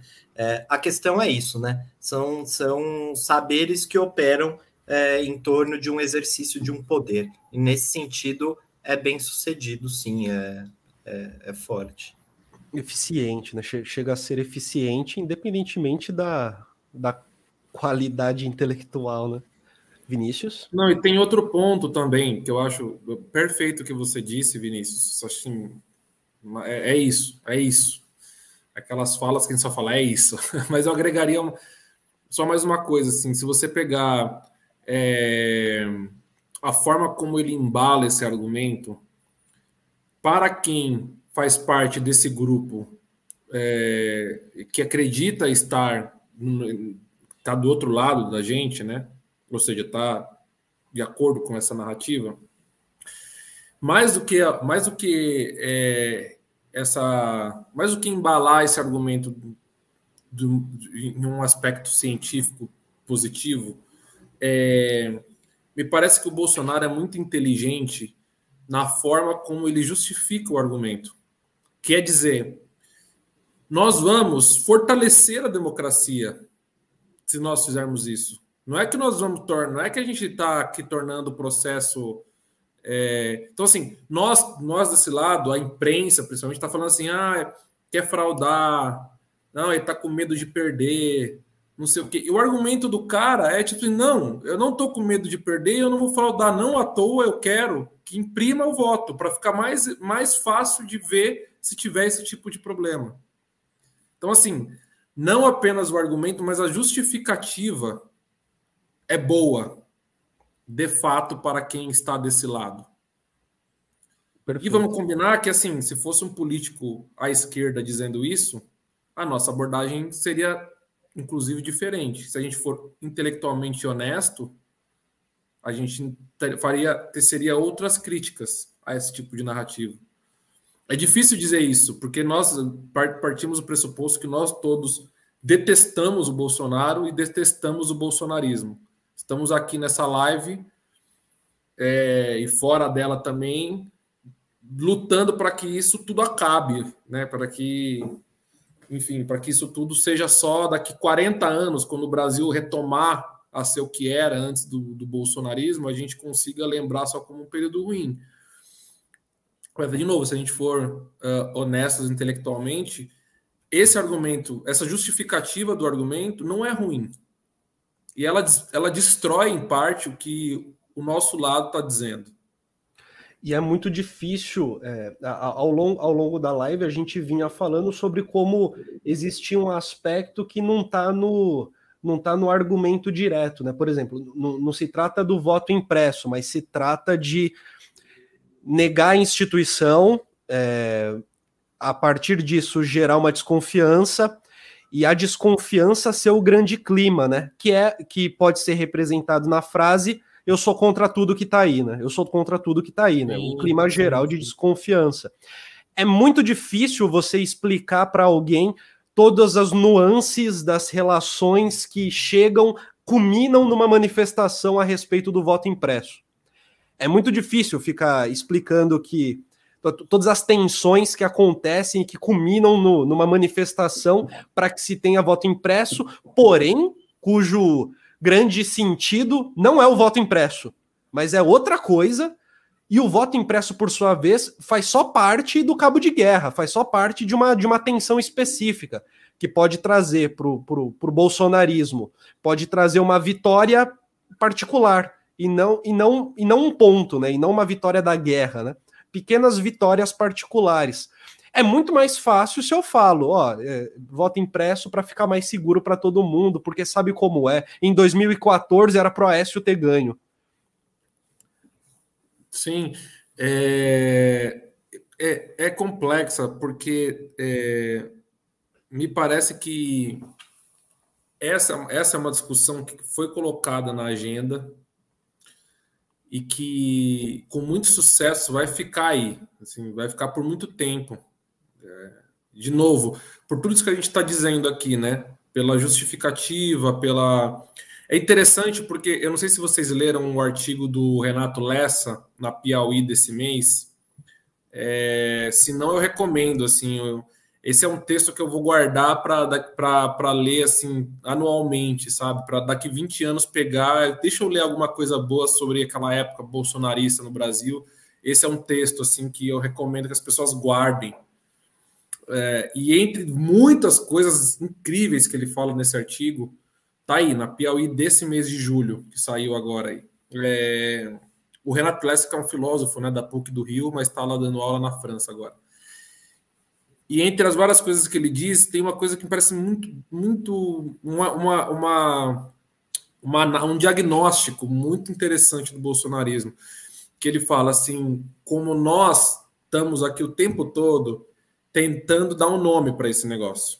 Então, a hora é fascismo, eu e o Vinícius já discutimos muito isso. Tem uma série sobre esse assunto no Colunas Tortas, né? De fascismo. Quando o Bolsonaro surgiu, ele era um fascista. E aí isso começou a incomodar, né, Vinícius? Na época, a gente ficou incomodado de pensar, poxa, mas ficar chamando toda hora o Bolsonaro e os apoiadores dele de fascistas, você acaba desidratando a, o impacto, a força da, do, do fascismo, do que é o fascismo. Isso é um fascismo mesmo? Se for, vamos chamá-lo como tal, mas se não for, a gente está desidratando a relevância de, de, a importância, o peso do, do, conceito de fascismo. E o Vinícius fez uma série muito bacana aí no Colunas Tortas. Mas o, o Renato Lessa está argumentando assim: bom, nós chamamos ele de fascismo, nós chamamos isso de fascismo e o Bolsonaro de fascista. Nós estamos chamando constantemente isso de autoritarismo ou de autoritário algumas né, na imprensa que é muito pouco conceitual, se usa até a coisa do totalitarismo, né? É, assim, claramente não leram nada sobre o assunto. Né? Totalitarismo e autoritarismo não são a mesma coisa, mas na imprensa aparece, ora totalitarismo, ora, ora o Bolsonaro é totalitário, ora ele é autoritário, ora ele é fascista, enfim, nazista, e aí vai, por aí vai. E o Renato Lessa argumenta: bom, cada vez que a gente tenta dar um nome ou seja, a gente tenta conceituar o que está acontecendo, a gente automaticamente cria uma expectativa, porque o conceito ele é isso também, né? Ele é a construção de expectativa sobre aquele fenômeno. Então nós, nós chamamos de pôr do sol esse fenômeno em que nós sabemos que todo dia, em dado momento, o sol vai se pôr, né? E, e nós esperamos que o pôr do sol aconteça. O conceito de pôr do sol é a expectativa de que isso aconteça todos os dias. A dificuldade do bolsonarismo é que não cabe nenhum conceito, porque nós não temos uma expectativa, não há previsões do que vai acontecer. Então, chamá-lo de autoritário é prever que aconteçam padrões, parâmetros, é, atitudes que, que entrem, que se encaixem no conceito de autoritário. E aí ele, ele sai disso, ele sai dessas expectativas. A mesma coisa com o fascismo, a mesma coisa. E aí volto para o que eu estava dizendo. Quando ele é acusado de ser autoritário, inclusive por causa do voto impresso, ele vai e fala: bom, é o contrário. Eu estou tentando colocar o voto impresso justamente para ser mais democrático do que é. E isso complexifica demais num momento de vulnerabilidade intelectual, inclusive, né, brasileira, assim, que são raras as, os bons diagnósticos e a, as boas análises capazes e, e, e, as boas narrativas capazes de combater essa narrativa bolsonarista, né? São raras, então o cara ainda, o cara ainda nada abraçadas nesse mar de ignorância e de falta de diagnóstico, falta de narrativas para combater, para combater isso. Né? Eu acho que o ponto é se, se de fato se tivesse uma consciência clara de que fosse fascista, eu imagino que a atitude prática deveria ser a mesma que foi tomada contra os fascismos na década de 30, 20, 40, né? Que no fundo, no fundo, é, é, é a violência, né? A violência foi a resposta aos fascismos que eram nascentes, né? Na Inglaterra, ele foi, ele foi dominado porque os grupos comunistas sentaram a porrada nos grupos fascistas da Inglaterra. Tipo, foi algo bem direto, simples, né? Ou seja, você só não teve um partido forte fascista nas ruas de Londres, porque nas batalhas que aconteciam nas ruas, você teve uma vitória particular dos partidos comunistas. É surreal dizer isso, mas é, é tão simples quanto o que eu estou falando. Saíram na mão, quem ganhou, ganhou, quem perdeu, perdeu se de fato Bolsonaro é fascista, se isso é um diagnóstico 100% correto, então eu imagino que a atitude correta tem a ver com algo assim. Né? Bolsonarista. Se, se ele de fato é fascista, se ele de fato é fascista, a atitude eu imagino que seja essa, né? Então, e, tem um ponto, só para. Tem um ponto interessante. O fascismo ele previa colocar a sociedade toda sobre a órbita do Estado. Nesse sentido, ele foi totalitário, né? Em que a sociedade é totalmente absorvida pelo Estado. O bolsonarismo, nesse sentido, é exatamente o contrário, né? É um discurso tosco, mas de uma liberdade assim pré-contrato social, né? É devolver ao sujeito uma liberdade, a liberdade dele mesmo, né? Tipo, o limite do social não está dado no social, mas está, está dado no próprio sujeito. Assim, é uma violência primitiva. Não à toa não ter radar em estrada, você ter arma, porque não adianta mais nenhum acordo coletivo, não, não adianta mais nada que em que o Estado esteja ali. O Estado ele é se torna um problema, né? No fascismo, não. O Estado é um instrumento. Ah, mas é, eu, eu imagino que aí é mais na aparência, porque no, no fascismo clássico é, existe uma maneira de você lidar com a população é, uma maneira de se lidar com a população e uma maneira de se lidar com o corpo individual, né? A disciplina, ela acontece. Tem, tem um filme muito famoso que é, é o, o, Nossa, desculpa, eu esqueci o nome do filme. É algo do tipo: o, o, meu irmão não é filho do meu pai. É um filme italiano que coloca em jogo a tensão entre um sujeito. É, são filhos da mesma mãe, do mesmo pai, são irmãos de fato, né? Um é mais velho, outro é mais novo o mais velho ele entra no, no, década de 70 na Itália. Esse é o contexto. O mais velho entra no Partido Comunista e o mais novo entra no Partido Fascista, que estava, enfim, tentando ter uma retomada na década de 70. E eles acabam saindo na mão em vários momentos, enfim, e no fim o, o bem vence, né? E o mais novo, que era fascista, se filia ao Partido Comunista e o filme acaba muito bem com os fascistas indo para a cadeia, como deve ser. E o ponto ali é que em uma das cenas, o irmão mais novo, que não estava acostumado com o dia a dia do partido fascista, ele recebe uma ordem e ele fala: pô, mas isso não faz sentido, né? Ele, ele, ele, só, ele só, só nega assim: isso não faz sentido, pô. E maravilha, ele diz que não faz sentido meio que pro diretor ali do, do, do, do, do diretório local que, que ele estava atuando. E beleza, dá 10 minutos, os outros militantes levam ele para uma salinha e dão uma surra nele. Dão uma surra nele. E não é uma surra do tipo eu te odeio, é uma surra do tipo, olha, você meio que, né, tentou. Meu irmão é filho único, diz o Leonardo Guimarães. Muito obrigado, Leonardo Guimarães. Meu irmão é filho único, é o nome do filme. É, e, e, o pessoal meio que fala assim, fala não, né? O que fica implícito é, eu não te dei uma surra porque, tipo, a gente não gosta de você, não é por isso. A gente gosta de você. Mas eu, a gente precisa te dar essa surra para você aprender quem é que manda, tá entendendo? Mas aí é só você se adequar que tá de boa. Tipo, não é nada pessoal assim, né? Só, você só precisa saber que seu corpo vai ficar marcado com os nossos chutes se você, em um dado momento, desrespeitar a hierarquia, né? E aí a gente tem um aspecto disciplinar bem óbvio que o filme traz e que é muito legal. Mas tem um aspecto de condução da população, né? Um aspecto de condução da população que talvez a gente possa observar de um jeito muito forte. É, talvez os trabalhos que foram feitos principalmente pelo Adorno, da maneira como a propaganda foi utilizada para conduzir condutas, enfim, talvez aí a gente possa observar uma condução de população de uma maneira muito clara. Mas esses dois aspectos, eles ainda existem hoje, porque eles não são aspectos do fascismo, mas eles são aspectos da modernidade. O, o aspecto da condução da população, ele carrega necessariamente uma certa livre circulação ele necessariamente vai carregar uma certa livre circulação.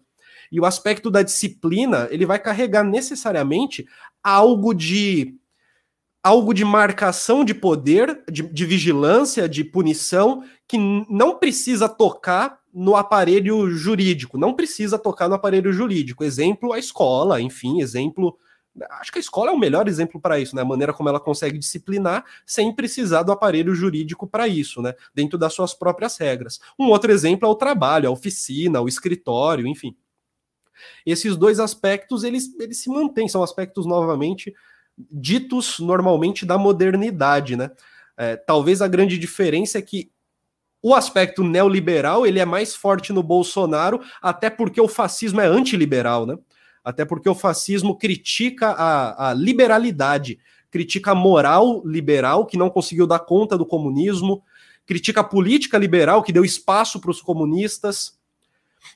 Pelo contrário, Bolsonaro faz a mesma crítica, faz uma crítica ao comunismo, que segue um caminho parecido. No entanto, é, e critica também a moral liberal, só que ele caracteriza essa moral liberal como sendo comunista, né? Sobra à direita a moral conservadora, sobra à direita uma, uma moral que é que tende a ser reacionária.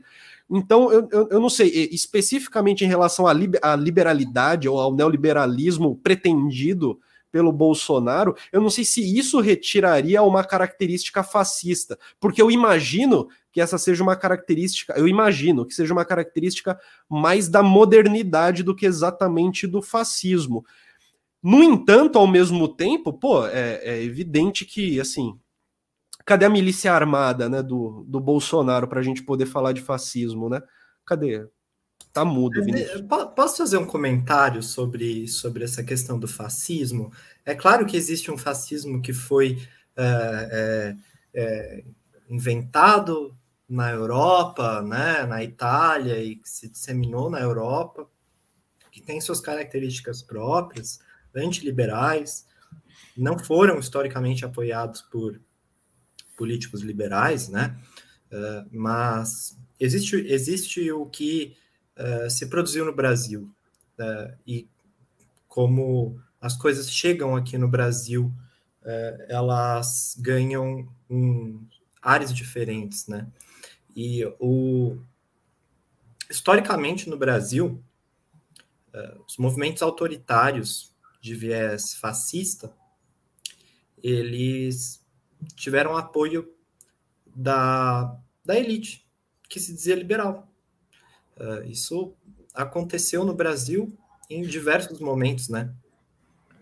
Lembrar que Lacerda, que era um liberal, assim, apoiou a ditadura de 64, assim como tantos outros, assim como diversos empresários, coisas e tal. É, o Brasil ele teve é, movimentos aqui em que os liberais, é, inclusive naquela época do liberalismo iluminista, em que se discutia realmente uma espécie de liberalismo raiz, eles eram liberais e escravocratas. Então, é, o Brasil tem suas particularidades. E não foi à toa que todos os partidos que se diziam liberais, eles não tardaram em apoiar o Bolsonaro, né? É, então, quando a gente fala no fascismo aqui no Brasil uh, e compreendendo por fascismo uh, uma política autoritária, uma política que uh, traz para si a ideia de defesa do corpo da sociedade, né? Defender o corpo da sociedade de agentes tóxicos, né? É, e produzir uma sociedade sã, uma sociedade, enfim, dentro de um nacionalismo biopolítico, né? Daquela sociedade sã, sadia, é, que ela que deve se proliferar, né? Em detrimento de, enfim, é, é, negros, homossexuais, é, ciganos, como foi na Europa, né? É, e é, esse, esse tipo de, de discurso, de discurso fascista aqui no Brasil, de alguma forma, ele sempre encontrou eco na nossa elite econômica uh, e uh, dentro de partidos, de organizações liberais. Uh, então, quando a gente vê o Bolsonaro associado ao Paulo Guedes, isso, dentro da história brasileira, dentro da história do que foram os governos autoritários brasileiros, não é uma idiosincrasia. Faz parte da história da nossa elite, uma elite que é atrasada. Ela é atrasada mesmo em relação a esses valores liberais, iluministas, coisa e tal. Ela é atrasada, né? Uh, ela nunca conseguiu casar muito bem uh, a ideia de uma democracia liberal com o que ela pretende fazer, né? Acho que isso é uma coisa bem particular do Brasil e que o, torna o Bolsonaro um típico fascista brasileira. No limite, no limite, as sociais democracia, é, o, o nome social democracia não significava a mesma coisa mas no período de ascensão do fascismo em Itália e Alemanha, as sociais democracias, no fim, no fim ficaram ao lado dos partidos fascistas. Os liberais também, no fim, ficaram ao lado dos, dos partidos fascistas. É, e especificamente. Aliás, antes, antes de. Se ninguém tiver nenhum comentário para continuar, eu vou só botar uma, um ponto do Leonardo aqui. Discordo de você, Vinícius Siqueira, que sou eu. Acho que o argumento bolsonarista não tem sido tão forte assim, haja vista que nas simulações de segundo turno, Bolsonaro perde para Lula, Ciro e Dória. É, então, eu acho que ele tem sido eficiente para um pedaço. E, é, e eu acho que às vezes o pedaço é suficiente. Às vezes esse pedaço é suficiente. Não, Talvez não tão forte para cobrir tipo a população, né, para ter números assim gigantescos, tudo mais, para ganhar numa votação, por exemplo, mas aí também vale a reflexão de que é, a marcha sobre Roma, ela não teve a maior parte da Itália, né? A marcha sobre Roma, ela teve ali algumas, algumas, algumas centenas de, de milhares de, de, de, militantes fascistas, e foi o suficiente para causar uma pressão gigante o bastante para que no momento seguinte o Mussolini pudesse assumir e ter força, ter força política, né? Não estou querendo dizer que esse vai ser o caminho brasileiro, mas enfim, é, a quantidade absoluta não é o grande ponto. O grande ponto é a eficiência, seja qual for a quantidade. Não, e, e tem outra coisa, né, Vinícius, que eu acho perfeito, perfeito. Você está muito assertivo hoje, viu? Te dizer. Mas eu acho que é, é, é isso, e, e, tem uma coisa também, né? É, eu acho que eu, eu vou dizer que é a esquerda, mas não é só a esquerda, vamos dizer, a oposição ao Bolsonaro tende a esse equívoco que é assim olhar para os dados é, quantitativos e a partir deles enunciar que o bolsonarismo acabou, está perto do fim, né? Então isso aconteceu muito na eleição do ano de 2020, foi na eleição do para prefeito, né? Que o Bolsonaro apoiou assim diretamente alguns candidatos, tal, mas ele já estava meio sem partido. Uh, aí tinha outros candidatos que se aproveitaram da imagem do Bolsonaro, tal, enfim todos eles perderam, né? Acho que o Bolsonaro teve dois candidatos que ganharam efetivamente, um cara de Ipatinga, em Minas Gerais, e um outro, acho que era de uma cidade do Piauí, também, assim, cidade pequena, tal, nenhuma capital. E aí isso foi, os cientistas políticos foram correndo na imprensa dizer, não acabou o bolsonarismo agora, porque as urnas mostraram, tal. E bom, já se passaram aí alguns meses e a gente continua vivenciando esse fenômeno, porque esse é o aspecto. Não se trata de um fenômeno eleitoral. Na verdade, o fenômeno eleitoral ele é o reflexo de um estado das coisas, um espírito das coisas. É, e que é um espírito ainda muito bolsonarista. Tanto que, se a gente voltar na raiz da coisa, eu sou da turma de quem acredita que o Bolsonaro ele só emprestou o nome dele para a construção desse rótulo, que era ainda meio. não tinha forma, né? era sem forma, deforme. Então, gente fala, ah, o bolsonarismo, e aí a gente tem ali também, mesmo meio na, na, na, crítica do Renato Lessa, que a gente cria ali um certo conjunto de, de opiniões, de práticas, etc., que, que, que encaixam nesse, nessa, nesse suposto, suposto sujeito bolsonarista, né?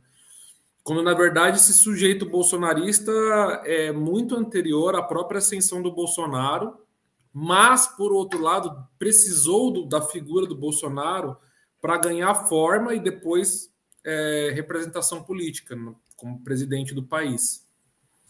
Perfeito, ele, ele, ele foi essa figura que materializou uma coisa que é muito anterior mesmo, né? Esse, esse, esse é, projeto de é, um, de um autoritarismo, de um conservadorismo, isso no Brasil infelizmente sempre rolou, né? Sempre rolou. Parte da é, nossa história. Faz parte mesmo da nossa história. Eu tive, faz parte das pessoas que escreveram a nossa história, que, que pensaram dentro do mundo jurídico, está cheio. Houve um partido integralista aqui no Brasil muito forte.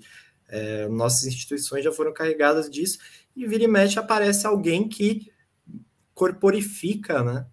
Isso corporifica, tudo, exato. Apareceu. É, é, interessante porque você, é, o Bolsonaro nesse sentido, ele é até um fenômeno inédito, né, na história brasileira, assim, porque você tem outros movimentos à direita na história, é, assim, pensando nos conservadores mesmo, que tinham esse nome, que levavam esse nome lá no século XIX, passando pelos integralistas ali na, na primeira metade do século XX, depois ditadura militar, com os movimentos de direita que eram sempre movimentos que, que cujos nomes explicavam um pouco do movimento, né? Então você falou integralismo. Cara, integralismo não é só no Brasil, é um movimento que vem de fora, que tem né, expectativa sobre o que é ser um integralista. Você tem ali um escopo do que é ser isso. O bolsonarismo não o bolsonarismo era assim um conjunto de uma, é, contra tudo que está aí. Esse contra tudo que está aí, ele tem um certo sentido assim, porque é um sujeito que é conservador, mas que é um, um certo tipo de conservador e que assim muito por isso que, as, por isso que os pesquisadores sociais não, não conseguiram detectar né, esse, esse, fenômeno. Porque assim, eram pessoas que estavam ali meio confusas, narrativas confusas. E o mais, o mais complexo para mim, é que o Bolsonaro não vem com uma estratégia, né? Não é que ele é um cara inteligente que cria um projeto, não, agora, tipo, eu tô vendo esse movimento acontecendo e eu vou capitalizar isso numa uma candidatura política. Não. O cara, assim, ele, ele foi meio que alçado, né? Ele foi meio que pego, assim, por essas pessoas e ao mesmo tempo em que ele foi pego, ele emprestou tudo aquilo ali, ele deu coisa para o movimento, para esse movimento totalmente difuso, meio sem cara, etc. E esse movimento também entregou coisas para ele. Essa coisa do voto impresso, por exemplo, é a grande questão, né? Tipo, isso aí é uma, é uma demanda puramente bolsonarista, no sentido de ter vindo do, do, do Bolsonaro, do político Bolsonaro, ou estava lá nessa demanda social pré-existência do Bolsonaro. Sabe é, uma, eu, parece que é o caso, por exemplo. Gostaria até, é, pegando isso que você, Vinícius, é, falou, até lançar uma pergunta para vocês, né? A gente tá, comentou aqui inicialmente que o PSDB é, em, do, em 2014 um pouco também começou essa história da desconfiança em relação ao voto, pedindo uma auditoria, coisa e tal, né? Depois eles admitiram que, ah, beleza, foi feita auditoria, foi, o voto foi legal, tudo beleza, mas coisa e tal. Mas um, uma pergunta, é, muito se fala do PT ter uh, construído o bolsonarismo, né? O Bolsonaro foi alimentado pela revolta contra o PT mas pouco se fala, e isso é uma questão que uh, tenho pensado bastante se o PSDB, que foi a nossa, enfim, a, a, a direita brasileira, né? E, e pelo fato de o PT ter se mantido no poder durante tanto tempo, o PSDB ele foi se situando cada vez mais à direita, ao ponto de nos seus quadros terem personagens como, enfim, Coronel Telhada ou outras figuras que depois foram para o PSL, inclusive, né? Então eu fico imaginando, e o, e o PSDB foi, ele foi ganhando uma uma, uma casca, assim, não só uma casca, um conteúdo é, de um conservadorismo mais reacionário, assim mesmo, mais truculento, né? É, me pergunto, será que o PSDB também, ao longo desses anos, a forma que ele encontrou para fazer oposição ao PT, é, que foi uma forma que foi se orientando cada vez mais para um conservadorismo meio bizarro, largando ali as suas, suas origens, daqueles intelectuais, sociais-democratas, FHC, coisa e tal, se ele não foi também construindo um tipo de oposição que depois acabou terminando não no PSDB, mas no bolsonarismo. Não sei o que vocês acham dessa. Quer ir lá, Vinícius? Pode iniciar, Vinícius. É, eu, eu acho que a primeira parte da pergunta tem mais a ver uh, com o que aconteceu do que a segunda. É que é difícil dizer que o PT construiu o Bolsonaro, né? E o bolsonarismo. É, muito se diz, na, na é, jornalistas é, isso. Né? É, é um argumento comum. Né? E, e, de fato ele não está de todo. É que me parece que quando você fala construído, você, eu digo no geral, né? Quando a gente ah, o PT construiu, tem esse sentido de consciência, consciência, foi feito conscientemente, né? E essa é uma das complexidades do bolsonarismo. Tem pouca coisa feita conscientemente, tem pouco projeto aí, né? Da mesma forma como a gente está falando que o Bolsonaro também não tinha nenhum projeto, foi meio acontecendo, foi um. Cara, a imagem do anjo da história que o Benjamin pega assim é perfeita, né? Porque é o anjo sendo levado, o passado é um caos, o futuro também é uma merda, mas ele não consegue olhar para trás, ele olha para frente com uma cara de terror. Enfim, é, e, e, e, é isso, acho que é, é perfeita a imagem ali. Não tem nada construído, mas o PT claramente uh, construiu, ou, ou, ela permitiu, na verdade, talvez seja a melhor palavra aí, PT permitiu que as bases do que veio acontecer depois fossem feitas ali, né? Acho que acho que tem coisas que são culpa do PT e, e coisas que são culpa do contexto. Eu não sou, por exemplo, do, do argumento da época da Dilma de que ah, ela ganhou a eleição e aí ela ganhou a eleição com um projeto e quando ela ganhou, quando ela ganhou, ela começou a aplicar outro projeto, né? Que eu vejo gente como Frei Beto, por exemplo, dizendo, né? Tipo, eu sou jornalista, né? E eu entrevistei o Frei Beto na, na, época do impeachment da Dilma e a grande crítica dele é esse: assim, ah, a mulher tá perdida, ela ganhou com um projeto e tá implementando outro, tal. Mas assim, governar um país não depende só da sua do que você quer, depende só das suas forças, depende do contexto, depende das forças externas, tal. Provavelmente na economia, né, que era a grande crítica. É, bom, ela ganha numa crise, crise de commodity ali e tal, crise de petróleo, que era o que o Brasil tinha apostado. É, e isso gerou muito descontentamento, porque uma crise econômica muito forte é, que levou gente que tinha é, que tinha ascendido socialmente nos anos anteriores a continuar esperando que aquele crescimento acontecesse. É, mas também acho que assim tudo que aconteceu com o PT no poder, no Congresso, principalmente, foi gerando esse sujeito antipetista.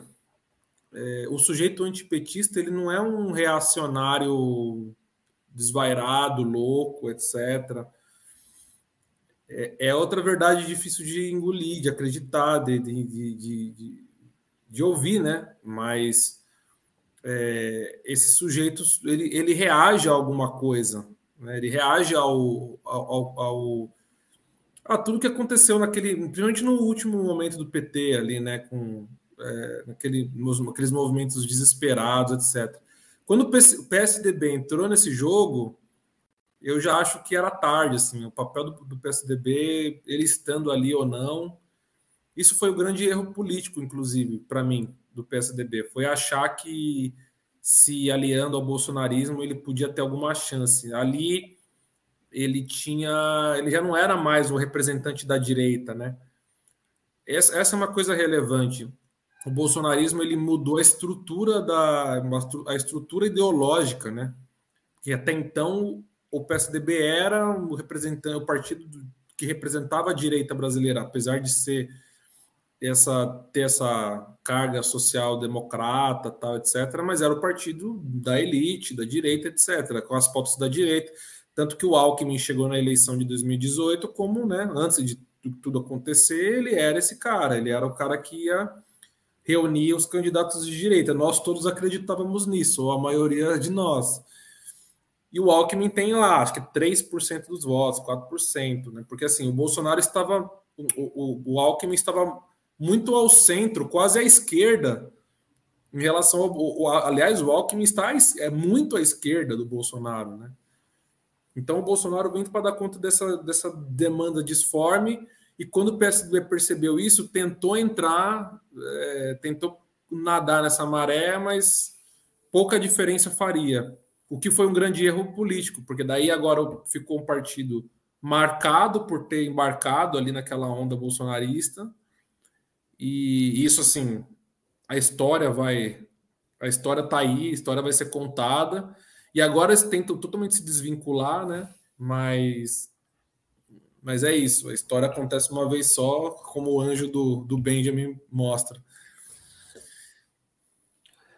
É difícil fazer trabalho de futurologia, mas eu imagino que a ascensão do bolsonarismo em nada tem a ver com autoritarismo, pelo contrário.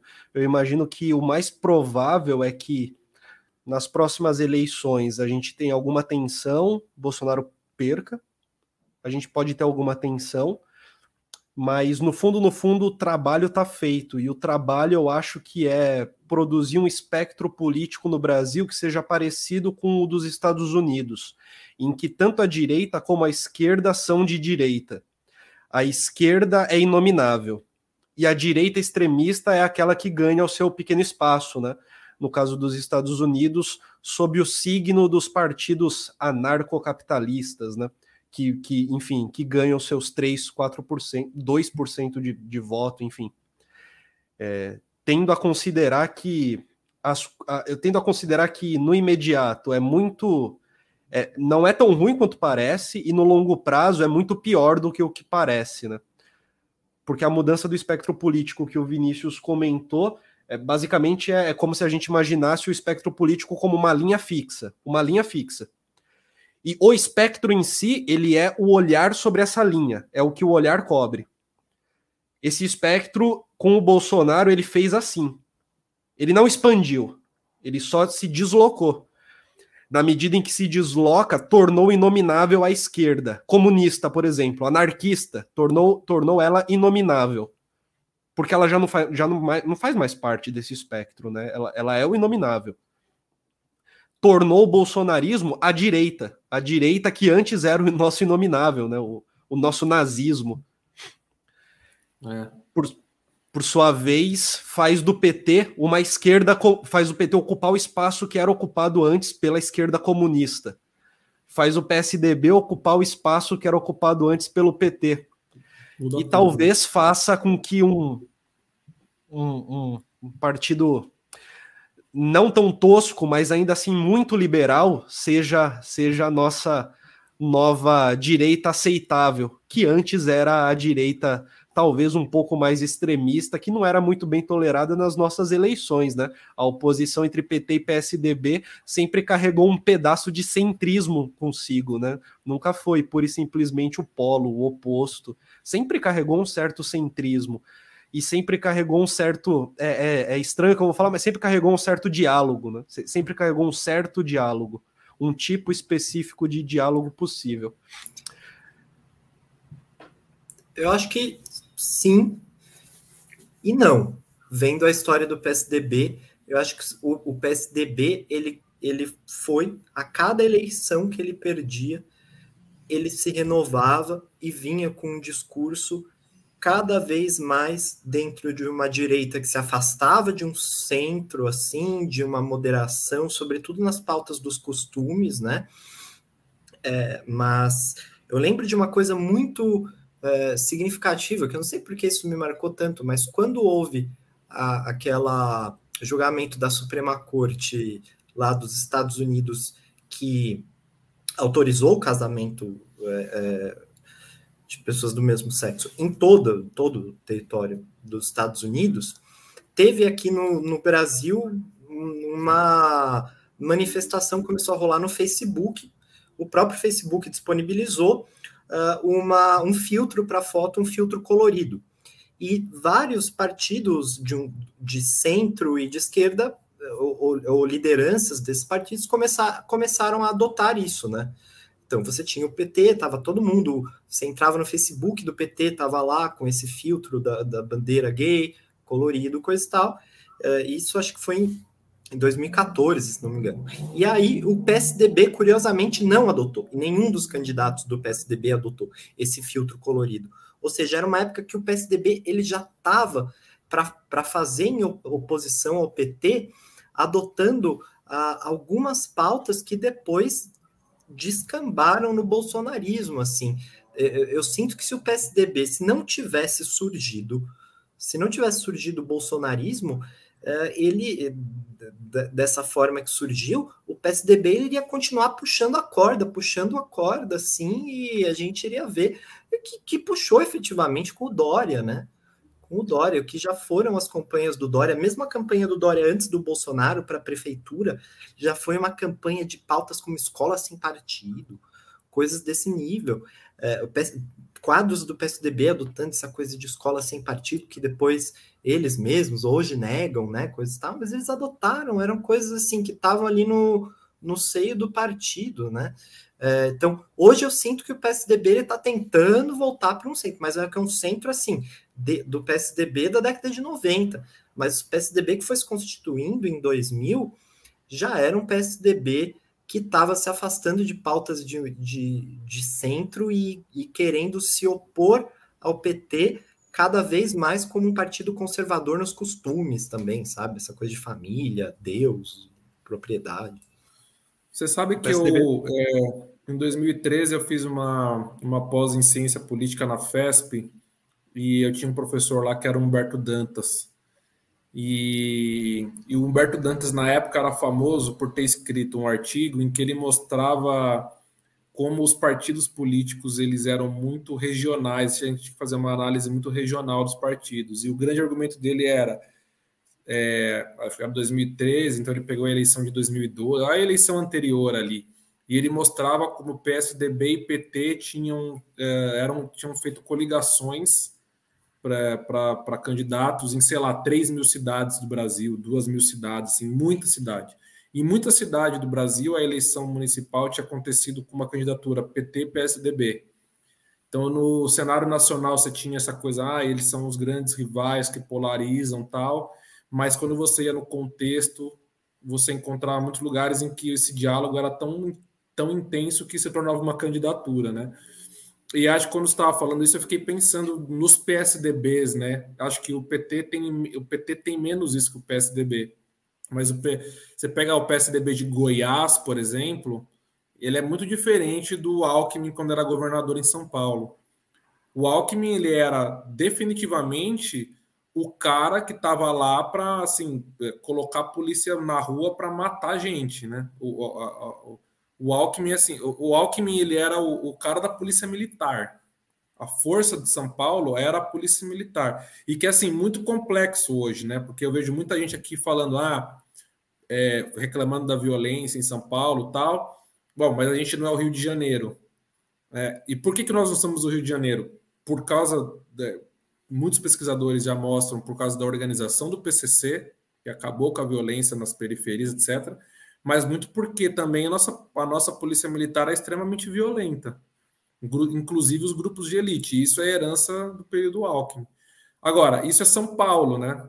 Assim, é, o PSDB é o mesmo partido que tem um, um, candidato gay no Rio Grande do Sul agora, um pré-candidato. e que em Goiás é o partido do, do agronegócio lá, dos caras da, das fazendas, né? Nesse sentido, o PT me parece ser mais, mais homogêneo, tem uma narrativa meio. a mesma narrativa, ou mais ou menos tem o mesmo. tem uma, tem uma certa direção em qualquer lugar que você vá, né? Que é o que o pessoal tenta fazer agora. Assim, você vai lá no prefeito do pessoal do, de Belém, acho, do, de Roraima, de, de Boa Vista, não sei é uma capital do, do norte. É Belém. É, é, e é a mesma é a mesma narrativa que você, se você entrevistar aqui uma vereadora do pessoal de São Paulo, é a mesma, a mesma, as narrativas são as mesmas. É, então acho que é interessante pensar qual PSDB estava indo mais à direita, né? Eu também lembro do Bresser, do Bresser Pereira, criticando a galera do PSDB à, à direita. O Bresser Pereira que era uma figura relevante, né? O Cláudio Lembo também, era outra figura que estava aí, uma figura à esquerda, dentro do PSDB, criticando o, os movimentos à direita, o Dória, etc. É, acho que é, eu, é, esse argumento é, eu acho que é interessante, Guilherme, mas também acho que é bom pontuar isso, sim, que os contextos variam muito e o PSDB tem que, para explicá-lo, talvez teria que levar isso em consideração também. Mas isso não isso não, não apaga o que está dizendo, né? O PSDB foi, foi se tornando um partido mais à direita, mais e mais à direita a cada eleição, é, e, e, percebeu ali que a perder esse espaço com o Bolsonaro, tentou recuperar, mas já era tarde. O Bolsonaro já tinha feito essa mudança estrutural que o Vinícius estava dizendo, que é até interessante, né, Vinícius? Quem que é o partido da esquerda comunista hoje no Brasil? Eu não sei se ele existe. Né? É... E curioso, porque a gente não tem também um partido da direita, da extrema direita, né? O PSL era o partido dessa extrema direita. Eu acho que o PSL mais cooptou o Bolsonaro para ganhar a cadeira na, no Congresso do que propriamente era um partido com um partido ideológico. Não à toa ele, o Bolsonaro não consegue encontrar partido hoje, né? Você tem muitos partidos à direita mas você não tem um partido bolsonarista. Então, isso, isso é um ponto. Isso é um ponto que eu trago uma pergunta especificamente para você, primeiramente para você, Guilherme. Quando o Vinícius diz que o bolsonarismo não tem um partido, é, para mim fica muito claro que, primeiro, o bolsonarismo é algo, é uma coisa, é uma coisa. Se não tem um partido, é uma coisa que talvez não tenha uma dominância, enfim, o bastante dentro da esfera política para de fato ser um majoritário dentro de um partido. Para de fato a sua linha ser uma majoritária dentro de partido. Mas ainda assim, bolsonarismo é uma coisa, enquanto coisa. E aí eu pergunto para você o seguinte: será que o bolsonarismo poderia ser uma estética de existência? Será que o bolsonarismo poderia ser uma constituição, uma autoconstituição, um cuidado de si. Você entende minha provocação, enfim, eu não, eu não vou detalhar tanto. É curioso, né? Porque é, existe efetivamente uma estética bolsonarista, né? É, que é uh, uma estética que ele faz questão de manter, né? Que é essa questão de ser é, autêntico, né? ainda que seja artificialmente autêntico, mas as lives dele é, sempre tentam passar essa imagem de que é algo improvisado, de que é algo que está sendo feito assim à margem do sistema. Quer dizer, ele, tem ele pode ter todo o sistema com ele, mas ele quer, ele quer manter essa imagem de que ele está um pouco ainda outsider, sabe? E é, acho que ele tenta esteticamente também fazer isso, sabe? É, se, se manter. É por isso que ele quebra os, os, todos os protocolos formais do cargo, a torto e a direito, né? Ele, enfim, e, e vai, vai tudo, desde a vestimenta até o modo de falar, até aquelas lives bizarras dele. Então, é, existe, acho que existe uma, um, um componente estético no bolsonarismo, com certeza, né? Inclusive, existe uma espécie até de, de crise estética ali de tão, né, de tão tosco que, que as coisas são feitas. Quanto a essa questão do partido, uh, o que eu acredito praticamente é que assim ele entrou no, no PSL como um partido ali que justamente isso que o Vinícius falou, né? Tentou ali, enfim, por uma. O PSL, para você ter uma ideia, né? Partido Social Liberal. Era um partido que tinha uma. A, a, antes da entrada do Bolsonaro, ele, ele tinha um grupo dominante desse partido, que era um grupo chamado Livres, que era uma, é um grupo juventude liberal, né? uma juventude a favor do livre mercado, mas era também uma juventude liberal nos costumes.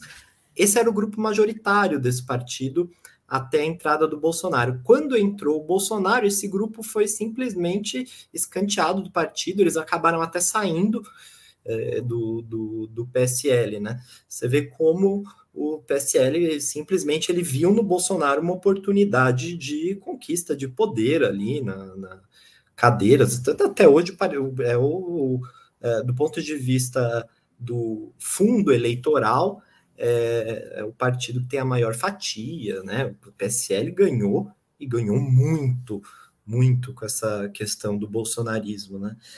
Mas eu acho que o Bolsonaro ele vai acontecer o, a, a, mesma coisa que aconteceu com o PSL, vai de fato, vai outro outro partido Nanico, ele vai entrar, ele quer ter o domínio, né, sobre um partido, ele não quer se submeter simplesmente ao, ao que o PSL propôs para ele depois, ele quer comandar criar o partido. Criar um partido também, né? Rabo, ele quer criar um partido, ele foi infeliz nessa tentativa dele agora de criar um partido, mas o que ele quer é isso, ele quer um partido que seja dele, né? É um partido que seja dele, ele não quer ser, não quer receber ordem de ninguém, não quer dividir o bolo com ninguém.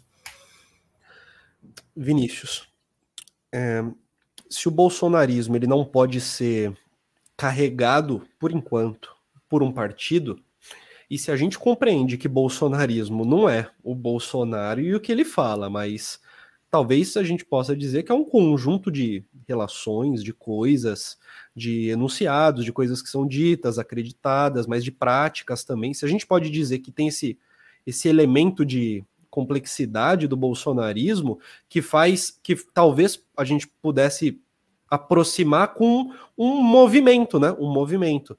Um movimento que tem uma linha filosófica, que tem os seus intelectuais é, certa forma, orgânicos, que têm os seus intelectuais não tão orgânicos, mas que ainda assim estão lá. Será que a, a grande força do bolsonarismo não é justamente não estar no partido?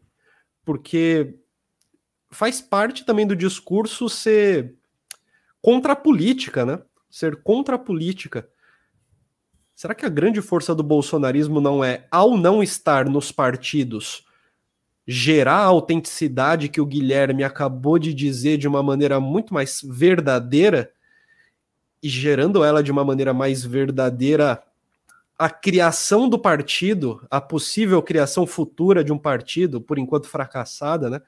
Ela não passaria a ser talvez só o grande comitê de reunião sem necessariamente uma sem necessariamente uma tentativa de eleger tudo e todos, e sem necessariamente uma tentativa de fazer com que o bolsonarismo só se movimente dentro do partido próprio, né?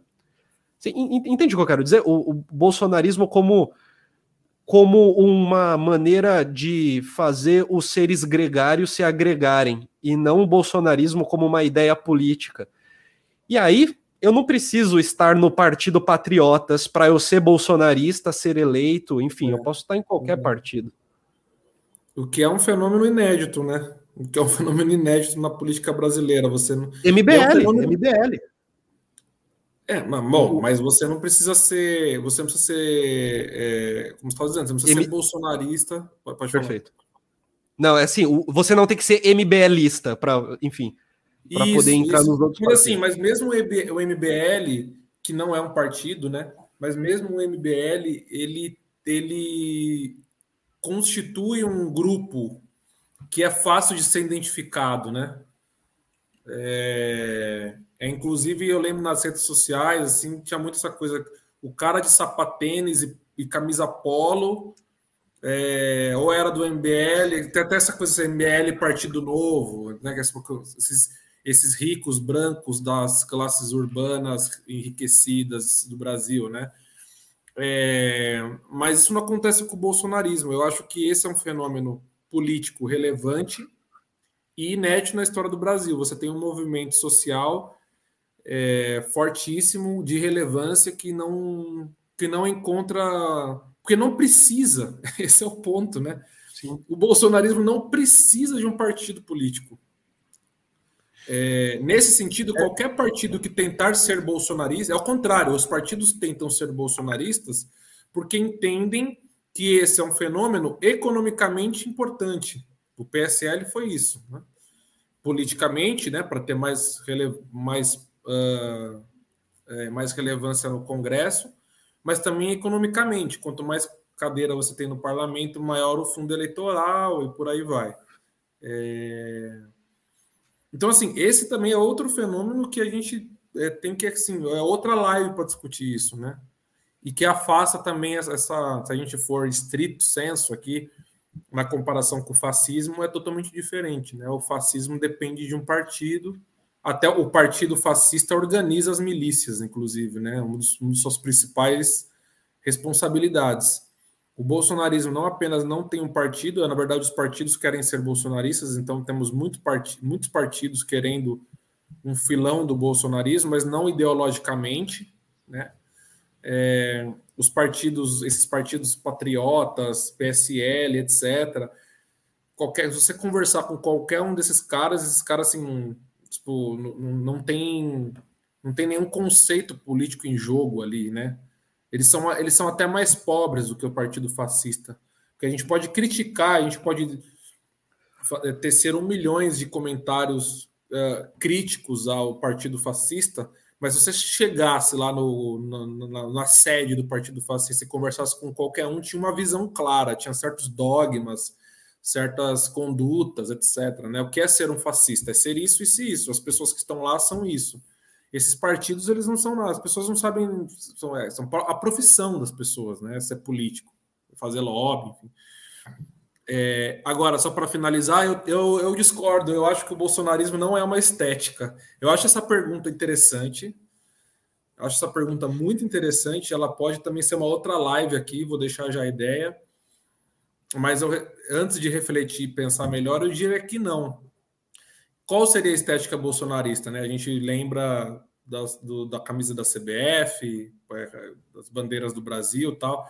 É, mas o ponto de vista histórico não, né? Porque ah, os símbolos nacionais em qualquer estado nacional é parte da narrativa do país e no Brasil já foi usada por diversos grupos. No impeachment do Collor eram os caras pintados que era molecada de universidade e não à toa nesses movimentos de, de oposição ao Bolsonaro eles estão voltando, muitas pessoas estão voltando a usar essas cores justamente para não, vamos retomar esses símbolos, eles são de todos, eles são nossos, tal. Tem um estudo muito interessante da Angela Alonso, que é presidente da Sebra, do Sebrap, a socióloga Angela Alonso, que é estudando como esses, é, esses símbolos foram sendo distribuídos ali em junho de 2013. Né? Então você tinha a galera do, do, da camisa do Brasil, mas ao mesmo tempo você tinha a galera da roupa vermelha, bandeira de partido, partidas, é, bandeiras vermelhas, né? movimentos à esquerda, estava todo mundo junto ali. E depois que foi tendo essa. Tinha a galera de preto também, que era a galera lá do passe livre, que foi, foi quem começou essa coisa toda. E, e isso depois foi ganhando essa cara, né? É, mas você. É, a única estética bolsonarista que me vem à cabeça é escrever com caps lock no Twitter. não tem, assim, não consigo pensar em outra coisa. O que é um bom, o que é uma boa discussão, né? Porque nós estamos concordando que o bolsonarismo é uma coisa, mas é uma coisa sem partido e sem estética. Ou seja, de certa forma, é uma coisa ainda deforme, né? sem forma. É uma prática difusa. Né? Por enquanto, uma prática difusa das instituições formais, né? Você não, Exato. enfim. Eles são pode... muito, eles são muito ruins também. Eles são, eles são assim é, é, péssimos, é, são péssimos, né? Eles são péssimos, péssimos gestores, péssimos. Eu fico imaginando você entrar num gabinete de uma dessas pessoas, não tem nenhuma, nenhum conhecimento do que se passa na administração pública, nada. Pessoas assim, é, que, que também são. É, ponto de vista da, da, da, gestão, que isso, isso já é uma coisa que a gente não pode, poderia, não pode falar do PSDB também. Dentro do que ele se pretendia fazer assim, ele conhecia a máquina, sabia como operar. Uh, o Bolsonaro não, não, não conhece exatamente uh, algumas operações da máquina, não sabe como operar. Uh, nós vemos realmente pessoas fracas do ponto de vista da, da administração do Estado, né? Perfeito. É, eu acho que eu acho que todos nós concordamos que todos os governos do PSDB todos tinham gente tecnicamente capacitada, né? Para que é outra conversa, mas sem dúvida tecnicamente capacitadas. É algo que é óbvio que a gente vê o inverso hoje, por exemplo, né? Deixa eu perguntar, é, algum de vocês teria algum algum seguindo essa mesma linha aqui da conversa, algum comentário adicional. Caso não, eu vou botar o do Leonardo para a gente fazer os nossos últimos comentários em cima, tudo bem? Vamos lá. Tranquilo. Leonardo diz: vocês acham que os argumentos do Bolsonaro continuam fortes, mesmo, mesmo com ele perdendo apoiadores? Eu, eu repito, eu repito o ponto anterior. Eu acho que talvez seja mais forte hoje do que em 2018, porque a porcentagem que apoia o Bolsonaro talvez apoie ele com as vísceras de uma maneira muito mais clara do que em 2018, quando tinha um pouco de cérebro. Pode ficar à vontade, Vinícius. É, eu concordo exatamente. Assim, eu poderia falar bastante sobre isso, mas eu penso, por exemplo, que é, na teoria da ciência política tem essa coisa de que é mais difícil um presidente se reeleger, né? É muito mais fácil se eleger e muito mais difícil se reeleger porque tem o accountability, tem que é uma teoria muito forte que faz sentido. E o Bolsonaro, a gente está aqui discutindo se o Bolsonaro pode ser reeleito, ou seja, a gente parte de uma suposição de que é possível que isso aconteça. É, e, de novo, para mim, o erro, Leonardo, é pensar do ponto de vista quantitativo, mais ou menos, está perdendo, está ganhando. E isso trata-se, antes de tudo, de um fenômeno social é, que não se que não se encaixa, que essa lente, é, essa lente quantitativa não é suficiente para ver. Olhar é, é, uma, é uma maneira de observar, mas me parece uma maneira é, empobrecida de olhar para um fenômeno que é muito mais complexo e é antes que um fenômeno eleitoral, antes que um fenômeno. É, ele é um fenômeno social muito importante. Então, assim, quem são esses apoiadores, né? São, são, tem essa, essas pessoas que o Vinícius está falando que apoiam com as vísceras, mas tem gente que apoia aqui e não apoia ali. Né? É, enfim, eu tive acesso a um, a um estudo de redes sociais recentemente mostrando que o Bolsonaro tem quatro vezes mais interações nas redes do que o Lula. É, isso partindo, né, isso entendendo que o Bolsonaro constrói toda a sua figura, sua, construiu sua campanha nas redes sociais, né? Foi, foi um dos grandes trunfos da campanha dele. Ou seja, que, que apoiadores a gente está falando também, né? É, acho que isso é relevante. Antes de passar a palavra para você, Guilherme, eu acho que, Leonardo, a respeito disso, tem um texto muito clássico do Pierre Bourdieu chamado A, a opinião, opinião, pública, pública não existe. Não existe. Pronto. Esse, esse texto ele resume muita coisa que a gente está falando aqui sobre essa coisa dos números, né? E o Bourdieu vai botar que às vezes, às vezes quem é pesquisado nem tem a capacidade de responder. Vale a resposta, sabe? Vale a resposta de uma pergunta que você nem está preparado para responder, que você não é capaz de responder. Vale a resposta que tem que ser dada. E a, a, um outro ponto é que um outro ponto é normalmente a pergunta ela é direta, ela já está pedindo uma resposta bem específica, né? Então, eu não sei. A pergunta, você vai votar no Bolsonaro? Ela pede um sim ou não, né? Só que se você pergunta, vai votar no Bolsonaro, mas é por conta do emprego que você está sem emprego? É, é porque você não está conseguindo ter acesso à saúde? É porque a sua filha, de repente, está com uma moral diferente daquela que você gostaria? Provavelmente as respostas seriam muito variadas, que é o que o Vinícius está colocando aqui, né? Quem é esse apoiador do Bolsonaro? e aí a gente teria uma, uma. E aí a gente teria todas as classificações que a Rosana Piero Machado colocou no trabalho dela em 2018. Guilherme, é, gostaria de dar suas palavras finais? Ah, sim, só então respondendo Leonardo, eu acho que, é, pelo menos na minha visão, vai muito no que eu disse no começo da live. É, eu acho que, do ponto de vista estratégico, o que o Bolsonaro está fazendo não é mais para convencer novas pessoas é manter uma chama acesa de uma militância que ele não quer que se apague. É, e para isso ele precisa é, sempre de é, um discurso de negação de alguma coisa, de enfrentamento a alguma instituição. Quer dizer, ele sabe que ele tem esses 20% ali e ele quer mantê-los. E para isso é preciso manter também essa chama acesa, mas conquistar novas pessoas. Acredito que nem, sinceramente, acho que nem ele mais está com isso ao horizonte, ele quer manter mesmo. Isso aí. Maravilha. Muito obrigado, Guilherme. Guilherme, eu, o Guilherme é do canal Delongas. Se inscrevam no canal Delongas, ele fala sobre Foucault, sobre filosofia. Muito obrigado, Vinícius, Vinícius Mendes. Vinícius Mendes é jornalista e sociólogo. Obrigado pela sua participação. Muito obrigado Valeu. vocês todos, todas que viram essa live. Tenham uma boa noite. Essa live ela teve o dobro do normalmente do tempo que a gente tem. Espero que tenha sido bom a gente ter ficado o dobro do tempo falando com vocês. Uma ótima noite, uma ótima janta.